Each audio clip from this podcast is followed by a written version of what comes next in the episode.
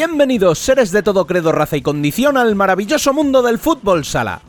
Si la semana pasada enfocábamos el programa en la zona baja, en la que tres equipos parecían, para su desgracia, afianzarse, esta semana es turno de mirar a la cabeza y reclamar la cuota de protagonismo que merecen Barça y Jaén Paraíso Interior, líder y colíder de la competición tras rozar el Ecuador de la primera vuelta. De los dos equipos que comandan la clasificación con 18 puntos, de si hay opciones reales para Palma, Levante o Inter de quedarse fuera de la Copa y de mucho más, hablaremos en este programa en el que de nuevo contaremos con la presencia de amigos e invitados ilustres. Sin olvidar, claro está, cierto libro que fue presentado la semana pasada y que tendrá también aquí su huequecito.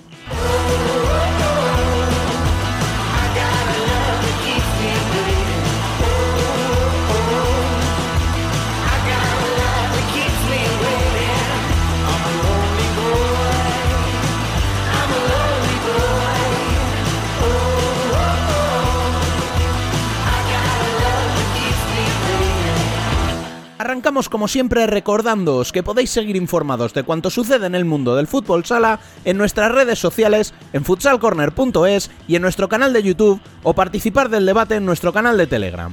Al habla, una semana más, Rubén Robles. Sed todos bienvenidos a Futsal Corner, una visión global del fútbol sala.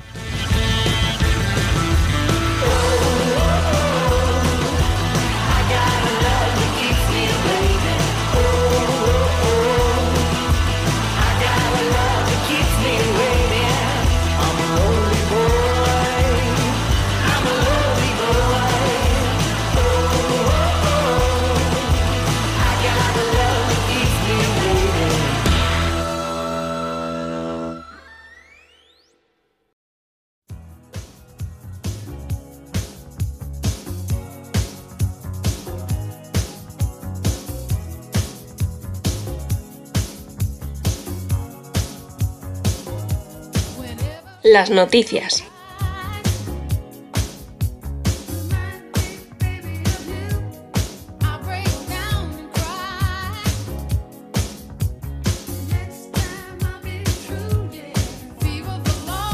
Como decíamos en la introducción, Barça y Jaén comandan con 18 puntos la clasificación. Siguen en lo más alto con dos nuevas victorias, los azulgrana en el Palacio de los Deportes de Murcia por 2 a 4 y los jienenses por mismo resultado pero como local ante Fútbol Emotion Zaragoza. Se distancian así dos puntos de Viñalbal y Valdepeñas que sufrió para amarrar un punto en su visita a Industrias Santa Coloma con el empate a dos final. Cuarto es Jimby Cartagena, que sigue en estado de gracia y derrotó a Pescado Rubén Burela en una remontada épica en la segunda parte en la que pasó del 4 a 1 en contra al 4 a 5 a favor. Con las derrotas, Maños y Mariñanos siguen ocupando los puestos de descenso, de donde se aleja un punto, y ya son dos de diferencia, Manzanares Quesos el Hidalgo, que empató a tres contra un Córdoba Patrimonio que se mantiene en la quinta plaza. Los equipos navarros siguen con su progresión y son sexto y séptimo, tras remontar ambos conjuntos y todavía en la primera parte un partido que se había puesto en contra. Los de Arregui lo hicieron ante Levante, hasta el 2-1 final, mientras que los de Pato se impusieron a Betis a domicilio por 1-4. El Pozo cierra el top 8, del que se quedan fuera Palma Futsal, noveno, y Movistar Inter, undécimo, tras empatar entre ellos pasado sábado en el Jorge Garbajosa y sumar únicamente dos victorias en siete jornadas.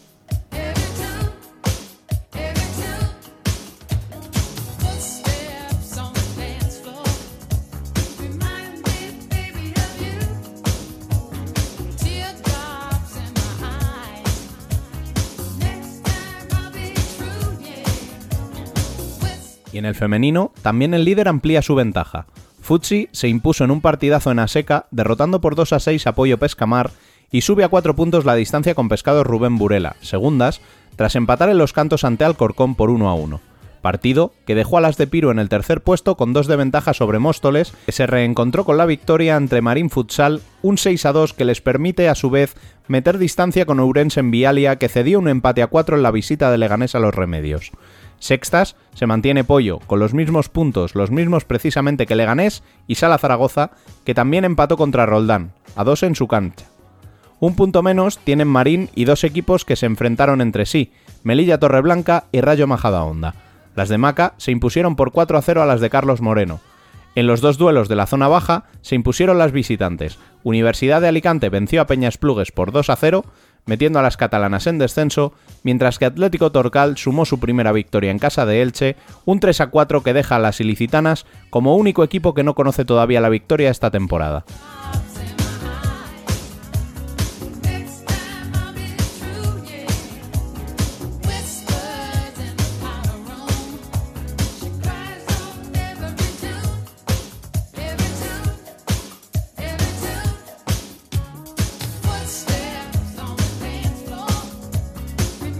Y como siempre, tras el repaso, llega el turno de presentar a Dani López. Muy buenas. Muy buenas, compañero. Bueno, pero hoy además, por lo que veo, no estás solo. Antonio Pulido, muy buenas. Hola, buenas, no muy contento a Dani, ¿eh? No ha sido un saludo muy efusivo. No sé si es que está no, de verte, Rubén, o. Escucha, es que es muy tarde, es muy tarde para mí. Ya estas horas ya tenía que estar durmiendo, tío. Me vais a, me vais a perdonar. Que la dama perdona. Eh, os iba a preguntar qué hacéis por aquí, pero creo que hacernos los tontos ahora, pues ya como que está de más, ¿no? Así que vamos al grano. Siguiendo las huellas de nuestro fútbol sala, Nino, cuéntanos qué es eso. Bueno, pues este es un proyecto que llevamos un año, bueno, no sé cuánto tiempo, un año y pico así, ¿no? Dani trabajando Bastante en tiempo. Leyendo mucho, repasando mucho, buscando mucho, investigando mucho hasta que hemos alumbrado. Creo que, no es porque lo hayamos escrito nosotros, pero creo que es algo que hacía falta ¿no? Eh, en la oficina del fútbol sala, o por lo menos este deporte se merecía un poco de recopilación de, la historia, de lo que ha sido por lo menos en España, o de, o de la competición de los últimos 30 años en, en nuestro país. Creo que la, la historia de nuestro deporte estaba bastante difusa y por eso hemos tenido que seguir las pequeñas huellas que había en hemerotecas, que había hablando con unas personas, hablando con otras, recordando. Y creo que este libro pues sirve también de, de reconocimiento a todas ellas, claro. Bueno, Dani, cuéntanos un poquito cómo surge el proyecto. ¿Algún detallito? Bueno, eh, a ver, en la biografía ya lo decimos, ¿no? Ahí entre, entre, entre cañas, Twitter, debates y, y partidos varios, pues es que al final es un poco lo que decía Nino, o sea, que, hacía falta escribir algo sobre la historia del fútbol sala en España. Y como dice Nino, en España, porque es lo que más cerca tenemos, y si ya es difícil recopilar la información de España, imaginaros fuera, o sea, del resto de países. Eh, aparte de que era necesario, es que eh, no había nada, o sea, no había nada, pero ni encontrándolo en internet. Como dice Nino, hemos buscado, hemos tirado de merotecas, de periódicos antiguos, hemos hablado con protagonistas de aquella etapa. Eh, hay un compendio ahí con, con, imágenes de YouTube de los años 90 que la calidad es entre nula y escasa. Y, y aquí el señor Antonio eh, ya, eh, o sea, las cosas como son, él es el que había pensado que eso era necesario. Entonces él ya lo tenía ahí avanzado, había pensado un montón de cosas, había preparado un montón de temas, había hablado con muchísima gente, pero como es un poco caótico, así ahora que estamos en confianza, pues tenía que llegar alguien que le dijera, ven, anda, dame esto que te lo voy a poner en orden. Yo que ya, como soy padre, ¿sabes? Tengo esta cosa de, ven aquí que te recojo el cuarto. Y nada, pues sí. eh, eh, es broma, hombre. Al final, eh, él tenía un proyecto muy chulo que había que darle forma, que había que completarlo y tal. Y bueno, pues al final, hablando, hablando, es verdad que en un primer momento, pues era una conversación, ¿verdad? Como muy inocente, ¿no? Como, ¿y qué estás haciendo? Pues esto, ay, pues qué guay, ¿cómo lo estás enfocando? Pues así, pero claro, falta esto, buf, lo otro, tal. Y si te digo la verdad, yo no sé en qué momento ya eh, estábamos metidos en un proyecto, pues, ¿de cuántas páginas al final? 500, ¿no? Eh, justas, sí, 500 justas. 500 justas, y, pues eso. Y sí que es verdad que no, si no hubiese aparecido tú, no habría salido a la luz, porque ya había, había escrito un poco, pero había perdido la motivación eh, con el traslado a Madrid y demás, pues uno, vosotros que vivís en Madrid lo sabéis, que el tiempo vuela. Yo no tengo hijas, ya, yo no tengo hijas, pero para mí también el tiempo vuela. Entonces no se encontraba el momento para seguir con el proyecto y, y menos más que Dani apareció y, y, y, dio ese impulso o esa motivación que necesitaba, eh, no yo, sino necesitaba el fútbol sala, porque creo que hemos sacado este libro no por vanagloriarnos a nosotros mismos, sino porque creo que el, el, fútbol sala se lo merece. Es decir, creo que es un deporte que merece que su Mm. historia esté plasmada, esté unida y esté junta. Es decir, el mismo sitio que se pueda encontrar, lo que ha pasado una temporada, lo que pasó en otra, cuáles son las efemérides, los datos curiosos que, existen, varios registros, récord que creo que la gente que, lea el libro eh, va a descubrir nuevos.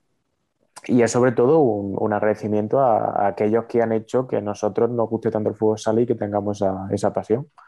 Mm. Además, mira, si el libro habla de la unificación, ¿no? O sea, habla del momento en el que el fútbol sala decide que tiene que ir por un único camino en vez de por dos vías, como estaba yendo hasta los años finales de los 80, pues es un poco lo que hemos hecho nosotros, ¿no? Unificar esa historia. Nos hemos unido también nosotros para juntar toda esa información que había, clasificaciones por ahí sueltas, eh, registros históricos, como dice Nino, que, que, bueno, pues en un lado encontrabas un dato, en otro lado encontrabas otro, alguien te contaba, oye, pues yo recuerdo este partido y tenías que investigar un poco a ver qué, de qué partido te hablaban y por qué lo recordabas si había pasado hacía 20 años. O sea que información estaba, pero estaba desperdigada. Entonces, ¿por qué?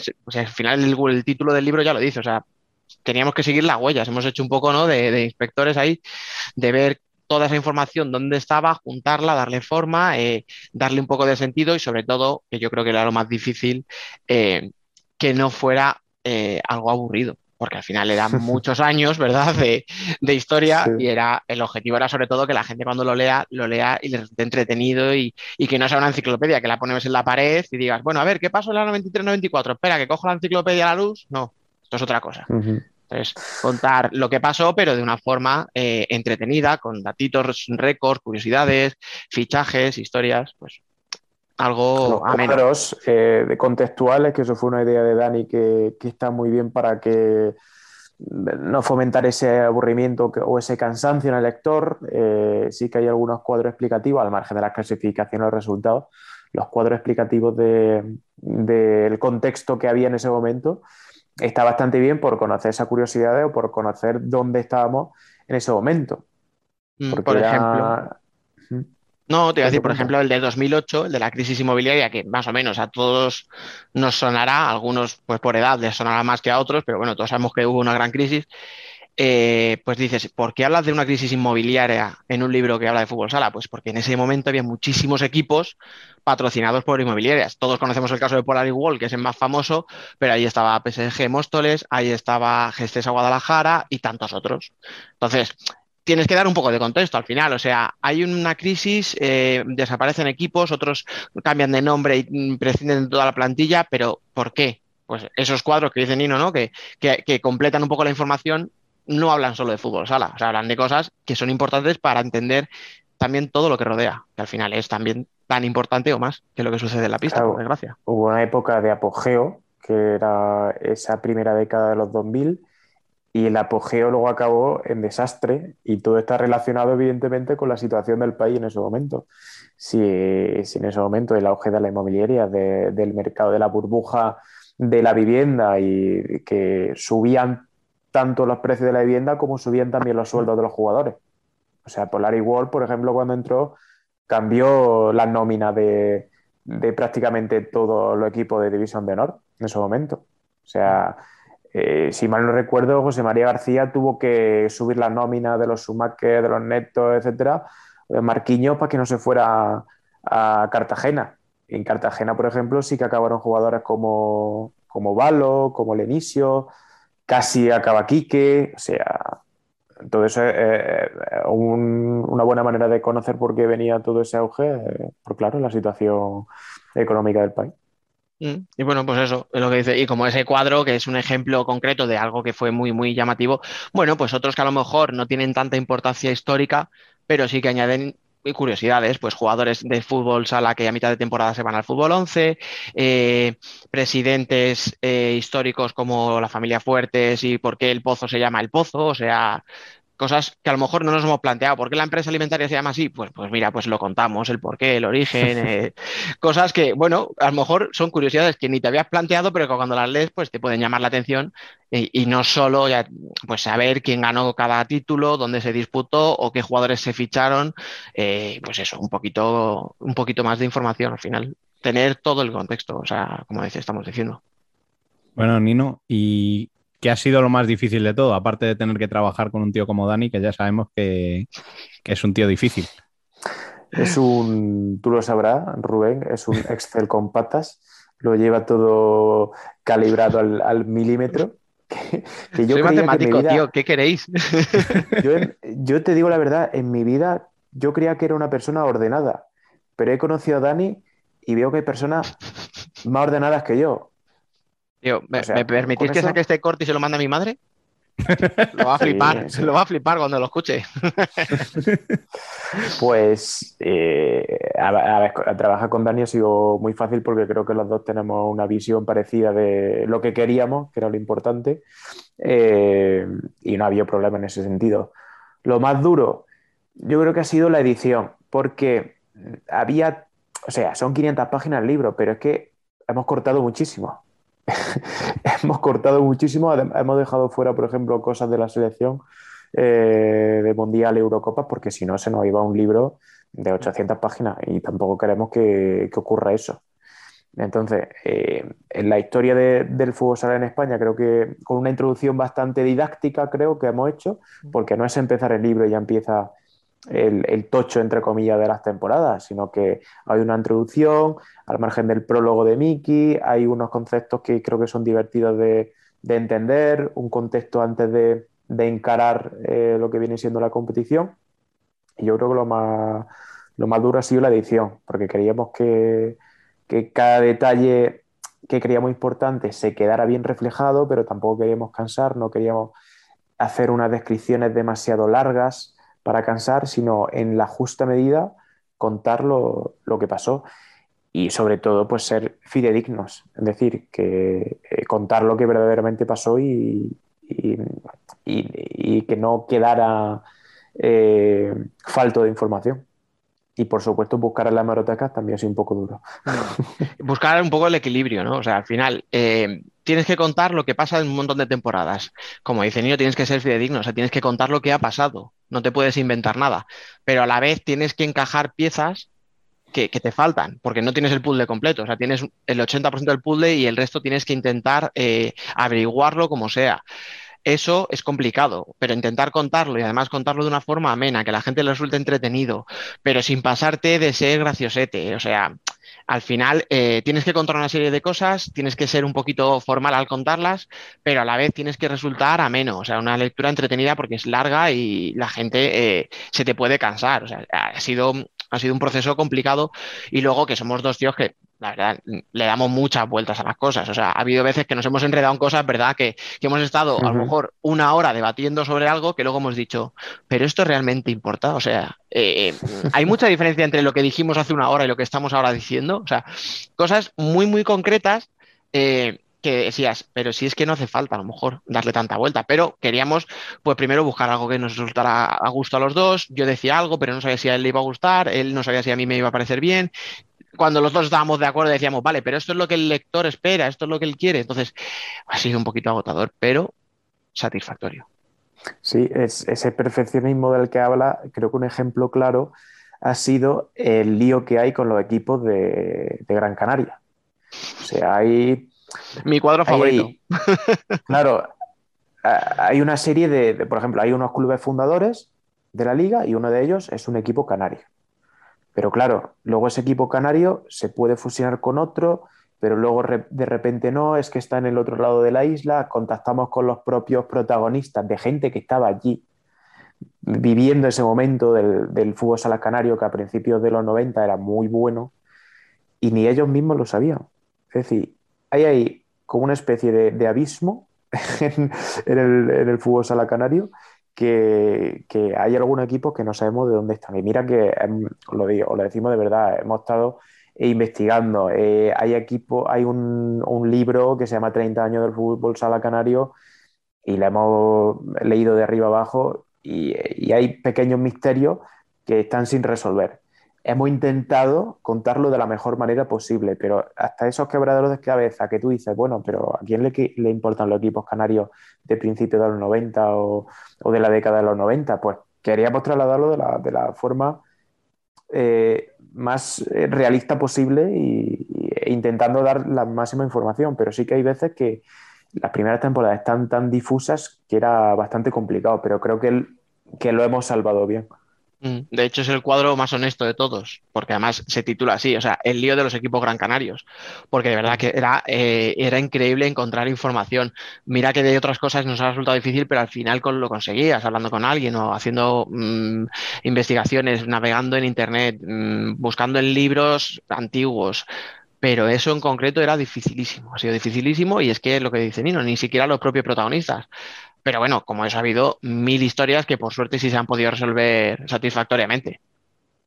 Claro, claro, eso ha sido, digamos, el ejemplo más claro de, lucha mm. por sacar un dato. Es que Dani ha estado persiguiendo a Suso Méndez, eh, el, que, el entrenador canario, que lleva 40 años allí y tampoco tenía una información clara. Así que, sí que de eso la orden de alejamiento, ¿no? de ahí viene. Bueno, y después de ponernos los dientes largos, eh, vamos a lo práctico. Eh, contadnos cómo se puede conseguir, el precio, las formas de envío. Venga, pues muy fácil. Eh, el precio son 19,95. Formas de envío, eh, estamos manejando básicamente tres, que es eh, la recogida en un punto pack, que para el que no lo conozca es em, tú dejas el libro en, un sitio que puede ser un estanco, una papelería, un kiosco, etcétera. Es, son empresas que tienen, están asociadas, ¿vale? Con una empresa de transportes, que lo que hacen es enviarlo de un local a otro. Entonces, nosotros, eh, esa forma es muy rápida, es segura totalmente, o sea, tiene un seguimiento, etcétera, y son 4 euros. Luego tienes por 5,30 una carta, un correo ordinario, que no es el mejor porque realmente no hay un seguimiento como tal y, bueno, pues se puede extraviar. Y el correo certificado, que son 8 euros. Entonces, eh, al final, el precio final, que es lo que le interesa a la gente, 24, 25 o 28 dependiendo de la comodidad que quiera cada uno, si lo quiere recibir en su casita o quiere acercarse a recogerlo, eh, y de la seguridad también de que le va a llegar bien, en buen estado, de que puede hacer un seguimiento para saber si le queda mucho, cuándo lo va a recibir, etcétera. El cómo, eh, pues nos lo pueden escribir directamente a Nino o a mí en cualquiera de nuestras redes sociales, ya las conocen. Yo, que me buscan en Twitter por Dani Futsal 6, a él como Nino Zurich. Eh, por Instagram y por Facebook estamos, pero menos. Y, si no, incluso, pues mira, por correo electrónico, eh, que nos escriban al de Futsal Corner, por ejemplo, que es muy facilito, es futsalcorner, arroba futsalcorner.es, no hay problema. Eh, yo que sé, que nos hagan señales de humo, que nos escriban por WhatsApp o que le pidan a alguien nuestro teléfono. Nino, ¿qué más? A ver, ¿qué se te ocurre? Que, nos hemos dejado. Que, si quieren comprar un libro, yo me estoy en todas las redes sociales, o sea, contesto al instante, ¿eh? por si quieren comprar cualquier libro. Y sobre las formas de envío, hombre, lo más seguro es el certificado, ¿vale? Eh, porque te dan un número de seguimiento, saben en qué momento está el envío y, te lo llevan a, tu casa. O sea, y, es lo más cómodo. El envío, el envío, perdón, eh, estándar de correos, pues si tiene un conserje o tienes un buzón grande, mm, te lo pueden coger, porque el libro son 500 páginas y un poco gordo tampoco eh, con panza el libro. Y, luego le envío punto pack si pasa por un, por un sitio que hay muchísimo, hay 3.000 puntos pack que toda España, seguro que hay uno cerca del sitio donde está cada persona que quiera comprar el libro, también una buena acción si no, si no importa desplazarse a un establecimiento homologado. O sea que hay, ah. hay tres vías, ya el, el, que quiera comprarlo que, que no lo diga, o si viven en Madrid, o si van a los partidos de Torrejón. Eso iba a decir. Otra, opción.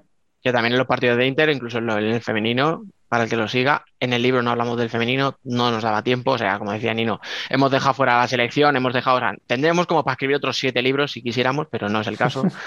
Eh, Están anunciando la secuela. O sea, esto... Sí, sí, sí, sí. Nada, pues eso, que también nos pueden buscar en Torrejón o en Alcorcón, por ejemplo. Bueno, pues yo creo que la cuña publicitaria nos ha quedado apañada. Eh, ¿Algo más que decir? Que...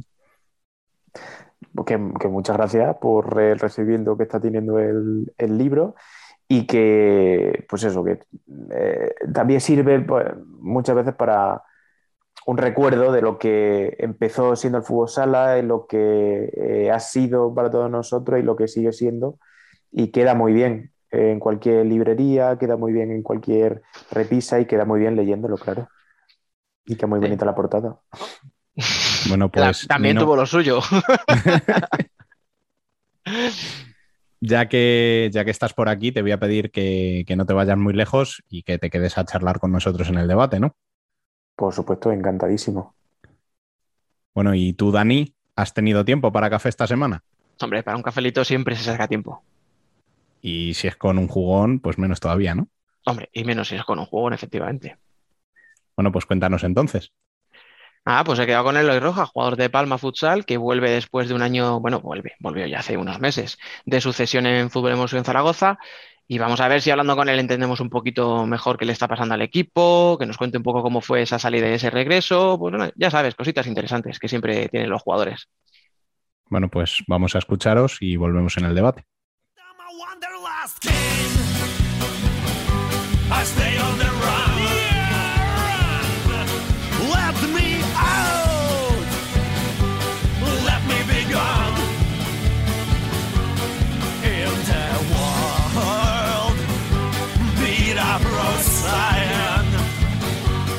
Hoy nos tomamos un café con Eloy Rojas.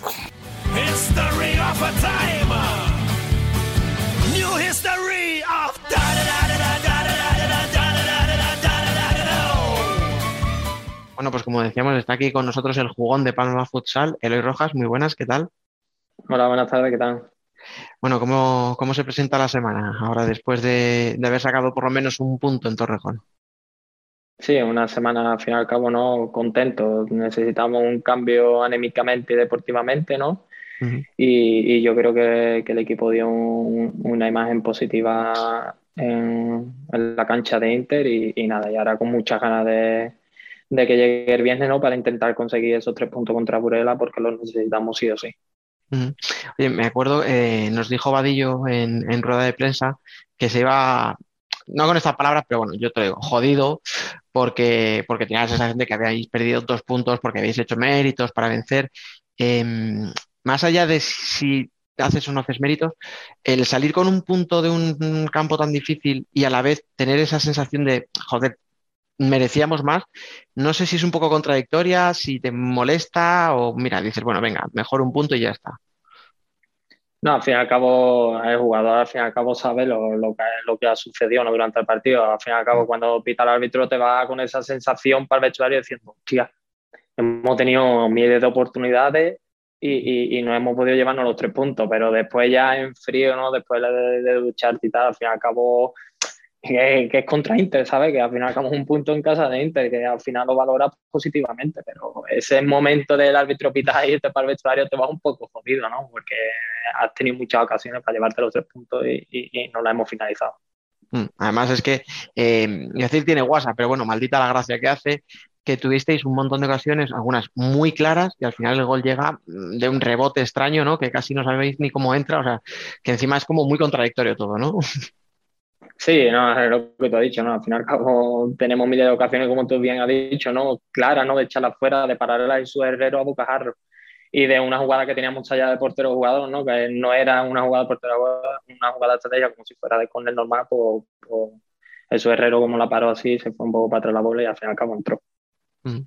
Oye, y, te decía al principio, ¿no? Que al final es un punto en una cancha difícil, pero bueno, con, con cortar la racha de las dos derrotas, por un lado, ¿no? Bueno, sí está muy bien, pero es un punto de nueve. Eh, ¿estáis preocupados? ¿O hoy habéis hablado, no sé, en el entrenamiento sobre, sobre esta situación? Si, sí, no sé, ¿qué, qué, qué, qué se palpa en el vestuario? Sí, no, al fin y al cabo uno se preocupa, ¿no? Porque un club como Palma Futsal no, de nueve puntos no podemos hacer uno, ¿no? Eh, al fin y al cabo nosotros estamos obligados a ganar, ¿no? Los tres puntos igual, Uh -huh. nosotros y cualquier equipo. Y al fin y al cabo de no, ponernos décimo noveno, pues al fin y al cabo una preocupación, ¿no? Pero yo creo que también esta racha a lo mejor en otros años nos ha llegado en febrero, marzo, y este año ah. nos ha llegado muy temprano. Que si valoras un poco y la temporada que sigue así un poco sacando los tres puntos, otra temporada hemos tenido en febrero ese bache y este año lo hemos tenido en, en noviembre, como quien dice. Pero esa preocupación es lo que hablamos un poco. Sacamos esa victoria en Inter que, que yo creo que era importante, sobre todo anémicamente, y, y, uh -huh. y sobre todo si conseguimos esa victoria en Burela, pues, pues, un cambio radical al final cabo en, en la cabeza de los compañeros. Mm. Ahora, después de la entrevista, tendremos un debate, analizaremos un poco la jornada y, seguro que acabaremos hablando ¿no? de la situación de Palma, de Levante, de Inter, que estáis los tres ahora mismo fuera de, ese top 8. Eh, claro, veros a vosotros fuera se hace raro, pero veros a tres equipos, ¿no? que en principio estabais llamados a estar ahí arriba, fuera, Em, yo no sé si esto tiene una aplicación, si es casualidad, es lo que tú dices, son malas rachas que se ha juntado que estáis tres equipos, o, es que de verdad o sea, nos hemos vuelto locos en esta liga o qué ha pasado. No, no es que los tres equipos hemos tenido ese bache, ¿no? También todos los equipos se han reforzado. Ahora cualquier despiste, cualquier detalle en cualquier cancha de Burela, de, de cualquier equipo de Zaragoza, de Barça, pues, al fin y al cabo son detalles que, te pueden penalizar el partido y es lo que te he dicho, todos los equipos se han reforzado y cualquier equipo y se está viendo, ¿no? Sobre todo, mira como tú bien dices, ¿no? Los tres Levante nosotros y estamos fuera, pero es que todos, todos los equipos se han reforzado y, y es que es muy complicado de hoy en día ganar un partido. Mm, claro, es que estoy pensando, vosotros empezáis la liga metiéndole 6 al Barça. Barça a partir de ahí se demuestra intratable, o sea, no, nadie le tose. Eh, Rivera le remonta un 4-0 a Cartagena, pero luego Cartagena le remonta un 4-1 a Burela. Eh, vosotros vais a Córdoba y, perdéis cuando veníais pues de, ganar dos partidos. O sea, es, lo que te digo, o sea, yo creo que es, no sé si tú has vivido una liga tan igualada y tan, tan extraña, ¿no? Por los resultados. Sí, yo creo que el año pasado era un poco igualada también, pero yo creo que, este año, yo creo personalmente que es la liga más igualada que hay. No creo que haya vivido otra liga tan, tan igualada a nivel competitivo ¿no? de todos los equipos. Sí, supongo que esto también a, nivel de jugador os exige, ¿no? Como a tener todavía más concentración, porque no, no, hay partidos fáciles, pero bueno, siempre sabíamos, ¿no? Que a lo mejor cuando jugabas en casa contra un equipo de la zona baja, la probabilidad de ganar era mucho más alta que ahora, que es que parece que cualquiera te puede liar un, apaño, ¿no? Sí, no, no, lo que te he dicho, ¿no? Al fin y al cabo son detalles, ¿no? Es que, a ver, es, como siempre se ha dicho, ¿no? Al fin y al cabo, como entrenas, como juegas. Mm. O sea, hay que entrenar 100% y competir 100% porque son detalles que fines de semana te puede penalizar o te puede beneficiar. Oye, bueno, vamos a, hemos hablado un poquito del equipo, vamos a hablar un poco de ti. ¿Cómo, cómo te estás encontrando en este inicio de temporada? Bien, contento, la verdad que muy contento de, volver otra vez a Palma y, a nivel de juego, a nivel deportivamente me encuentro, la verdad que muy bien, pero me falta ese gol, ¿no? Pero esos son rachas, ¿no? Que el año pasado tenía y este año todavía no me ha llegado, pero mientras que siga así, tenga las oportunidades, eh, bajo por buen camino. Mm. Es que, mira, perdón, porque he dicho que vamos a hablar de ti, pero vamos a volver un momento al equipo, porque es que ahora que dice lo del gol, estás tú, en Mancuso, Vilela, que ahora está lesionado, es verdad, eh, Igor, te puede subir Gordillo, que, la está rompiendo en segunda, y sin embargo vemos que Palma está con muy, muy poquitos goles a favor, o sea, eh, es que es todo muy raro, o sea. Sí, sí, ¿no? y en los entrenos damos mucha caña con eso, hay mucho ejercicio ¿no? que es de finalización y es que nos damos mucha caña por eso, porque es que es un equipo que ha cambiado completamente, porque otros años ve Palma y era más defensivamente que ofensivamente y este año ha hecho un cambio enorme en el equipo, de ahora más ofensivo que defensivo.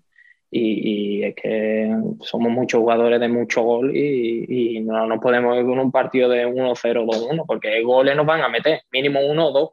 Y si tenemos 50, por lo menos 4 o 5 tenemos que meter, porque sabemos que uno o dos nos van a meter. A ver, al final es un cambio de mentalidad, ¿no? Sea, en vez de vamos a encajar uno menos, vamos a anotar uno más que parece una tontería, ¿no? Así como una frase por decir, pero creo que es una idea muy, muy importante, ¿no? Ese cambio. Sí, lo que te he dicho, ¿no? Otros años atrás, Palma, ¿no? Se conocía por muchas veces hasta incluso por dejar la portería cero, porque defensivamente era un muro. Y este año tenemos mucho más hincapié en la, en la finalización y también defensivamente, ¿no? Porque al fin y al cabo tenemos seis jugadores como Thomas, Marlon, que son defensivamente, pero, pero en ataque tenemos mucho y también tenemos que mejorar mucho defensivamente. Oye, hablando de lo del gol, ¿no? Y que me dices que, lo estáis entrenando y que estás tú como con esas ganas, ¿no? De meter gol. Eh, esto típico que se dice, ¿no? Del gol se tiene o no se tiene. Hay jugadores que saben que, que, sabes que van a meter gol, realmente hasta qué punto eso se puede entrenar, mm, o sea, ser machacón de decir, pues es que voy a entrenar hasta que meta 15 goles por temporada, realmente se puede entrenar eso. A ver, se puede entrenar, sí, no diariamente, ¿no? al fin y al cabo los entrenos, como te he dicho antes, como entrenas como juegas, ¿no? Pero hay cosas que ya no dependen de ti. También la cabeza te hace jugar mucho, ¿no? Con eso. A mí me ha pasado, vamos, y me está pasando muchas veces, que hablo con los compañeros y me dicen, Luis, que no te tienes que obsesionar en el gol porque estás de puta madre, tiras de puta madre, pero, eh, que, no, te obsesión, ¿no? Claro, sigue así y, ya vendrá, es lo que te he dicho, eso son rachas. Por ejemplo, ahora no la tengo, que a lo mejor dentro de. Por ejemplo, estamos hablando hoy el viernes, digo, pues mira, que me quedo Dani. ya, ya, te veo escribiéndome diciendo, ¿qué? ¿Qué? ¿Ahora qué? ¿Cuándo vamos a hacer la entrevista? sí, sí. Oye, eh, claro, el caso es que en el fondo lo que tú dices, o sea, eh, lo vimos el año pasado, eh, que esa es otra. O sea, podemos hablar de tu temporada del año pasado, de la temporada de Zaragoza, compararla con esta, ¿no? Y yo no sé si son como un poco vidas paralelas, ¿no?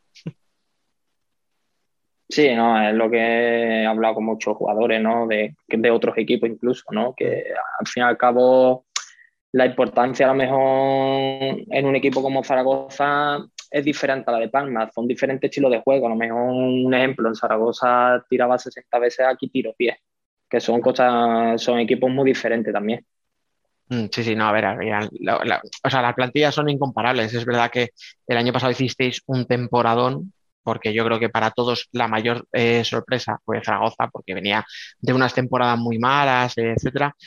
Y, es verdad que acabasteis una temporada brutal, tú con unos números enormes, eh, Javi Alonso con otros números que parecíais hermanos gemelos, o sea, un, poco los zipizape, ¿no? Si metía uno, metía el otro.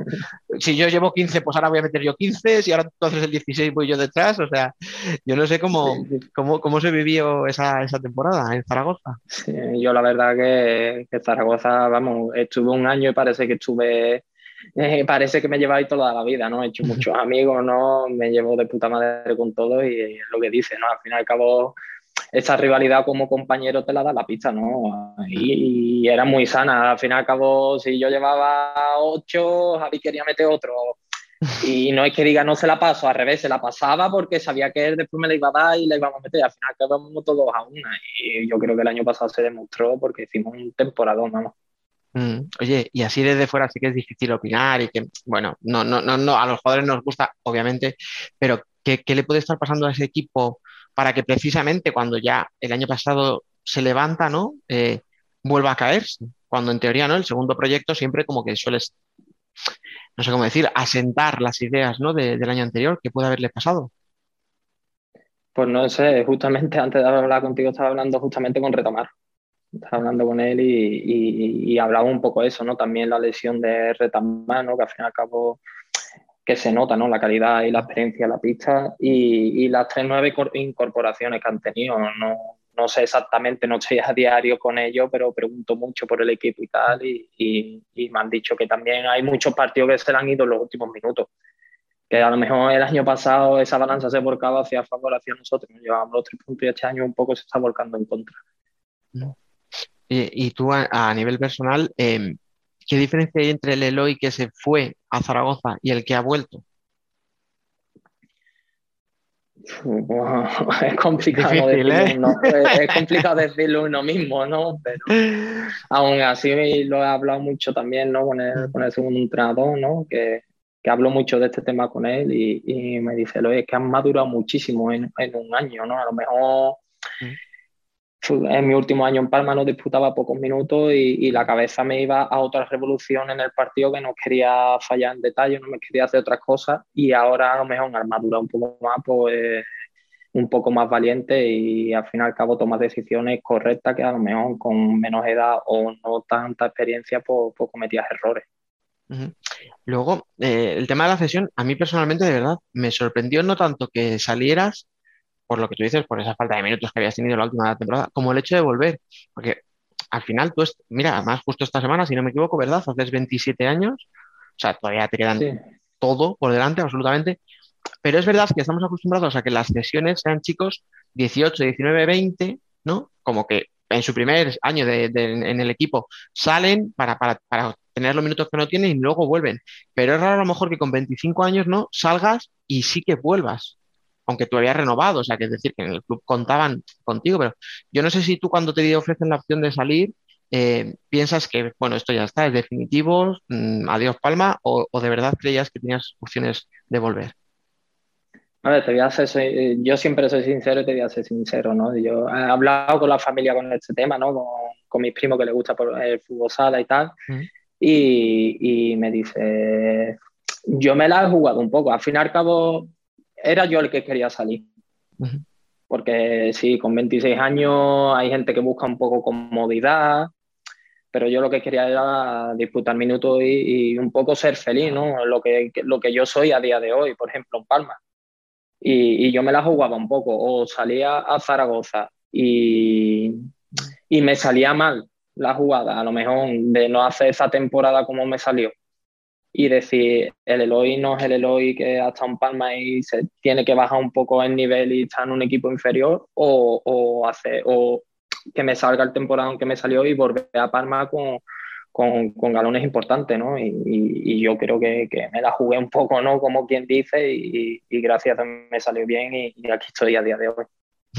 Al final, oye, mira, eh, hiciste una apuesta por ti. O sea, quiero decir, eh, si, no, si no apuestas tú por ti mismo, ¿verdad? Eh, difícilmente vas a pedirle a tu entrenador que, que, apueste, ¿verdad? O sea. Sí, así fue totalmente. Vamos, que encima fue que renové en el confinamiento. Vamos, mm. que fue en el confinamiento cuando renové. Y a los dos meses eh, el club quería que continuara, pero yo dije que, que por, por, parte de los dos, ¿no? Llegáramos a un acuerdo que, que yo quería salir cedido y que quería disputar esos minutos que, que me hiciera madurar y ser feliz y, y volver a encontrar la alegría en el fútbol sala como, como yo soy a día de hoy. Y mm. gracias a Dios la he conseguido y, y aquí estamos soltándola y disfrutando con los compañeros.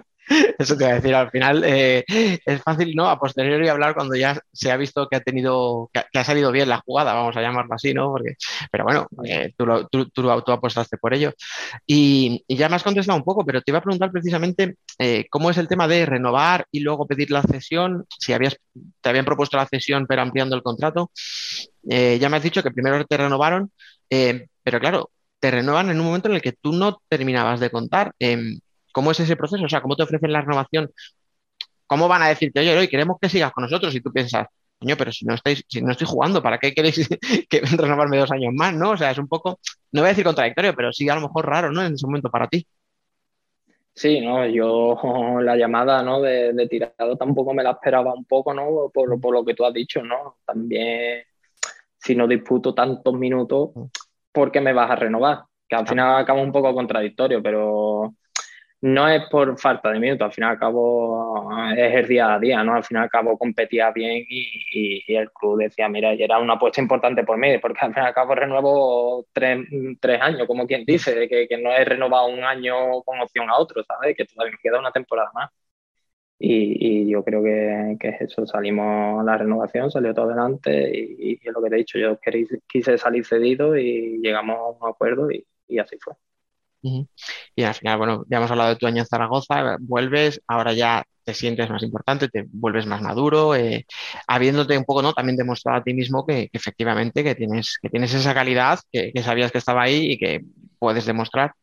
Y, vuelves a Palma. Eh, yo no sé si, si Vadillo habla contigo cuando empieza la temporada y te dice, mira, vamos a a partir de cero, vamos a, coger donde nos quedamos tú y yo cuando te fuiste el año pasado, o te dice, mira, quiero que hagas exactamente lo que hiciste en Zaragoza, sin más. No, no, no sé, ¿qué te pide? ¿O cómo, cómo es esa primera conversación? No, esa primera conversación, no, al fin y al cabo hablamos de eso, ¿no? de que habían venido como si fuera un Eloy diferente, ¿no? Un Eloy nuevo, ¿no? Actualizado, como quien dice, y... el 2.0. y hablamos un poco de eso, ¿no? Que al fin y al cabo sea yo, que, que lo que lo que hice en Zaragoza, ser yo, nada diferente de lo que, de lo que hice, por ejemplo, en Jaén o Santiago en este caso, y, y lo que digo, ser yo como a día de hoy estoy haciendo y, y espero seguir así. También no he hecho buena temporada en Zaragoza, vengo a Palma y me asiento otra vez, ¿sabes? Es como un fichaje nuevo y mentalidad nueva y, y, como si fuera un jugador nuevo. Vamos, yo llegué y hablé con los compañeros como si, como si fuera un jugador nuevo, al fin y al cabo. Es un jugador nuevo que conoce las instalaciones, oye, pues es una ventaja.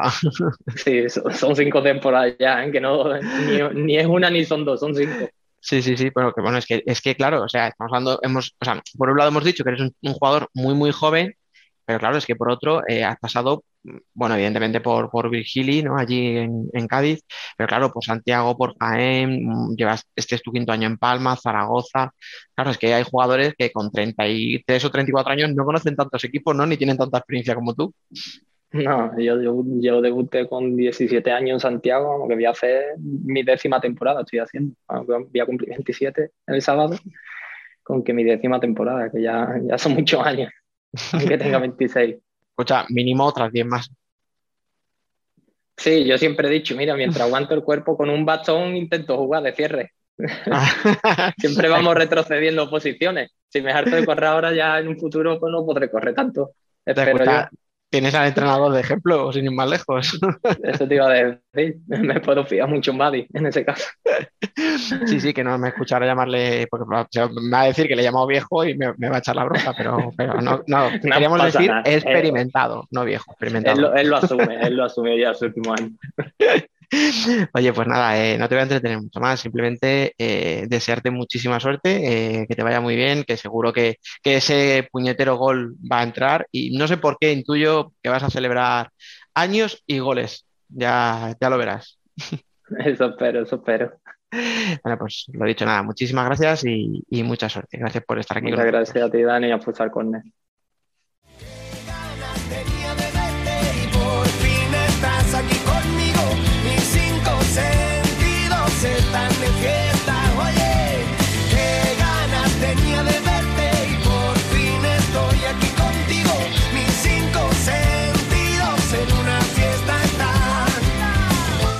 Debate.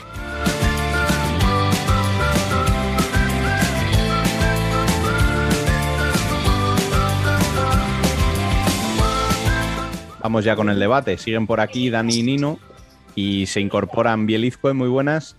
Muy buenas, ¿cómo va? Y la voz radiofónica que tiene a bien pasarse por aquí de vez en cuando, Javi Rodríguez, muy buenas.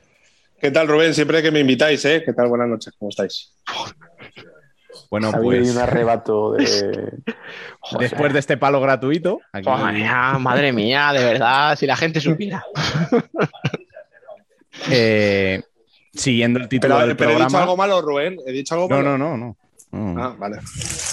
Vale. No, no, no, que digo, es que ya escuchaba, no sé quién estaba hablando por detrás, pero no, entendía muy bien lo que quería decir. ¿Podemos empezar, Rubén, por favor? Lo dicho, siguiendo el título de este programa, hay que hablar de Barça y Jaén. Nino, ejerce de profeta en tu tierra, anda. ¿Qué te parece lo que está haciendo Jaén? ¿Te lo esperabas?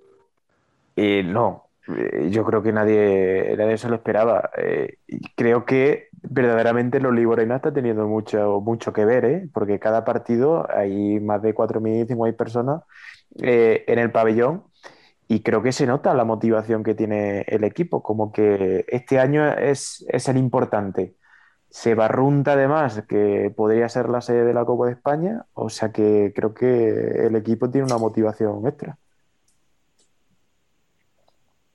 Vamos a ver, eh, que veo que no tenéis muchas ganas de hablar, si es que es muy tarde, ya lo sé. Eh, como dice Nino, esperable no era, pero hombre, a lo mejor el efecto Olivo Arena sí que era algo que se podía ver venir, pero no por no porque que joder, que estamos hablando de cuánto está metiendo 5.000 personas de media cada partido. Hostia, al sí, final. con el Inter hicieron lleno, que mm, son 6.500, si no me equivoco. Mm, por eso te digo, o sea que, a ver, que en casa iba a ser más, iba a ser un equipo muy fuerte, estaba claro, porque al final había muchísimas ganas, eh, se ha invertido mucho en ese pabellón, o sea que, que tenía que estar fuerte en casa, aunque fuera simplemente por, por responder a esa afición que, que, iba a llenar el pabellón. Lo que a mí me está sorprendiendo es cómo está dando la cara, por ejemplo, en Murcia, como la dio en su día en Santa Coloma, o sea, que se está convirtiendo no solo en un buen local, sino que es que como visitante está siendo un equipo también, eh, hostias, muy fuerte, ¿eh? Y luego lo está haciendo con los mismos, casi con los mismos jugadores del año pasado, o sea, es que ha pegado un cambio radical.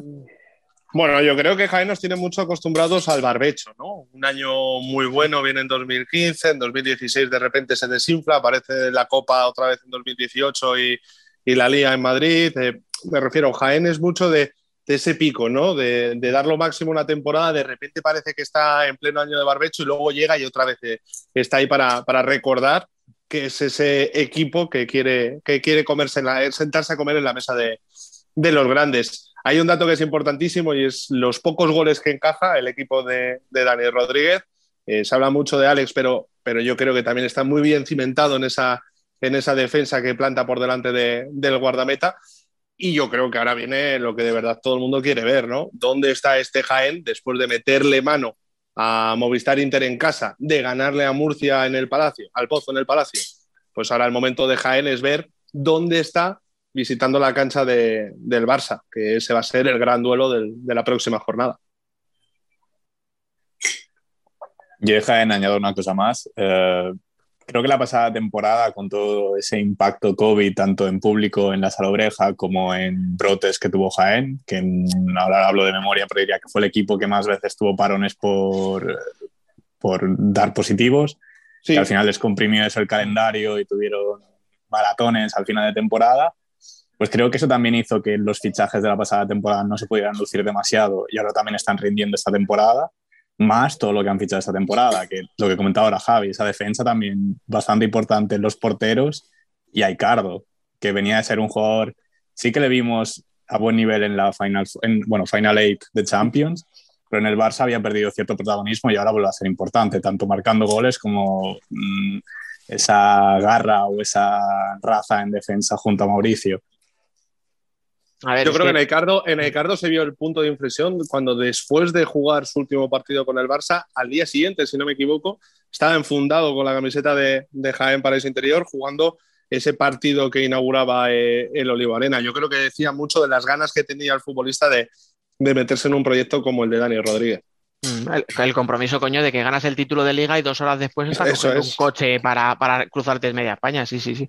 A ver, yo he dicho que no había muchos fichajes. Eh, lo que pasa es que lo que ha fichado lo ha fichado muy bien. O sea, arriba tenías a Alan Brandi, que es un portento. Eh, tenías a Carlitos, que es verdad que el año pasado estuvo un poquito más flojo a lo mejor en, en cuanto a goles, pero está volviendo. Tienes a Mitchell, que este año está otra vez eh, como, le, como venía estando hacia también un par de años. O sea, que han tenido también como esos altibajos, pero, pero en ataque sabes que tiene pólvora.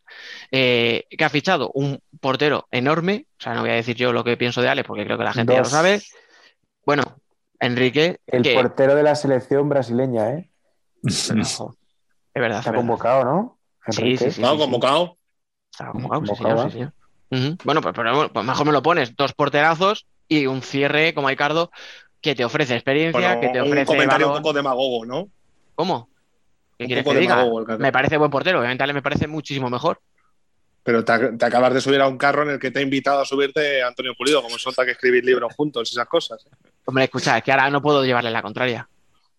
Ah, vale. Lo tenemos firmado por Los contrato con la editorial. Los royales y esas cosas, ¿no? Los royales y todas esas cosas. vale, vale. Sí, sí.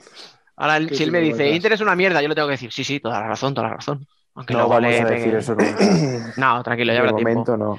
Oye, eh, bueno, no, de perdón. momento. Que no, es que iba a hablar de Barça, pero no sé si ibais a decir más cosas de Jaén.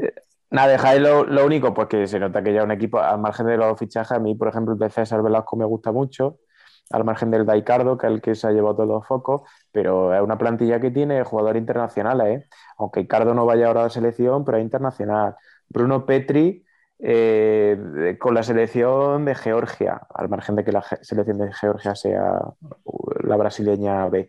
Eh, Felipe Mancha con Rumanía, Alan Brandi con eh, Argentina. O sea que un equipo que lleva un año y va cogiendo experiencia poco a poco y va ganando pues eh, eh, ese saber estar en una pista. Y si le suma el plus de que está todo el mundo ilusionado con, con el equipo y el club a nivel social y, de estabilidad está creciendo, porque hace poco se han mudado de sede, se han mudado a una sede mucho eh, más amplia, han creado incluso un, gimnasio en la propia sede. Es algo que el aficionado y mucho el jugador que quiere ir a Jaén ve que hay un proyecto de estabilidad. Y eso también ayuda a que se cimente una afición y, que el proyecto va para largo. Mm, Además, escucha, pero eso, lo han- es desde la propia directiva, porque en su día cuando renuevan Michel, Carlitos y Alan, eh, renuevan por tres años, me parece, o cuatro, si os acordáis, que no es habitual ver contratos tan largos, y ellos mismos decían, mira, mm, económicamente no me ofrecen lo que me ofrecen en otros sitios, pero me ofrecen un proyecto a largo plazo. Entonces, eso es lo que tú dices. O sea, al final son jugadores que dicen, bueno, tengo la Yo creo estabilidad. que cuando ya firmas, cuando ya firmas a dos, tres años a jugadores, es porque tu proyecto mm, es a medio y largo plazo. O sea, me refiero, generas una estabilidad no solo a nivel deportivo para tu club, sino también a nivel personal a cada jugador, que se siente querido y se le demuestra ofreciéndole contratos largos. Claro, y es que ahora mismo Jaén es una plaza muy apetecible para cualquier jugador.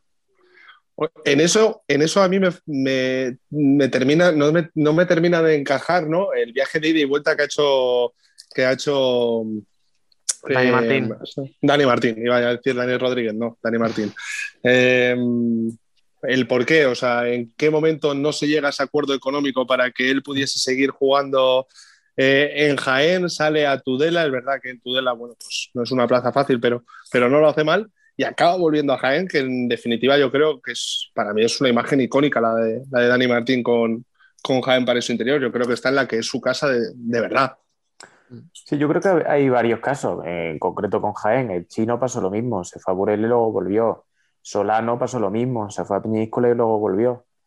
No sé, eh, puede ser que haya, al margen del dinero, que a lo mejor en algún caso sí que fue el factor determinante, pero creo que hay algún sentimiento de volver a casa que, que tira mucho.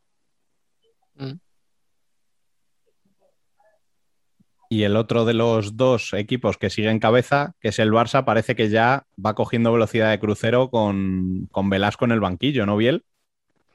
Yo creo que Barça ha renacido ya no solo respecto a la pasada temporada, sino al 2 a 6 de Somos, que al final venía todo condicionado del Mundial. Había muchos jugadores que aún no habían entrenado prácticamente con, con Velasco y son un equipo nuevo con lo que nos tenían acostumbrados estos mismos jugadores, porque realmente no ha habido mucho fichaje nuevo en Barça.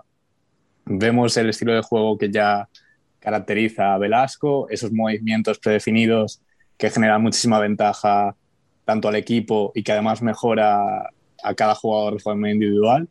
Y lo, hemos ido comentando en programas y también lo hemos visto en redes sociales que los hace más eficientes. Marcenio, Adolfo y Ferrao para mí son los ejemplos más claros.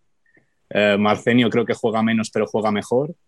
Eh, creo que era Candelas que decía Fe que, con datos, que se aburría un día que le piqué para que buscara, se viera todos esos goles, que Ferrao dispara menos y anota más.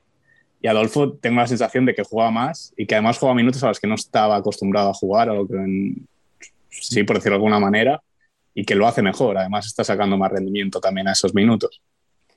En general es como si toda la plantilla tuviera más confianza, ¿no? Sí, y yo creo que hay un factor muy determinante, mmm, hilando con el tema de la confianza, es Sergio Lozano. Eh, Sergio Lozano ha vuelto de la lesión muchísimo mejor.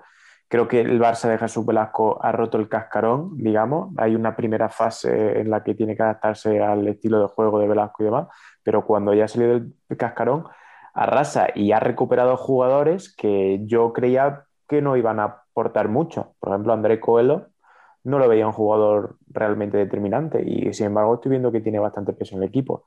Y algo significativo es que entre los cinco máximos goleadores de la liga están tres del Barça. Ferrao, Sergio Lozano y Adolfo.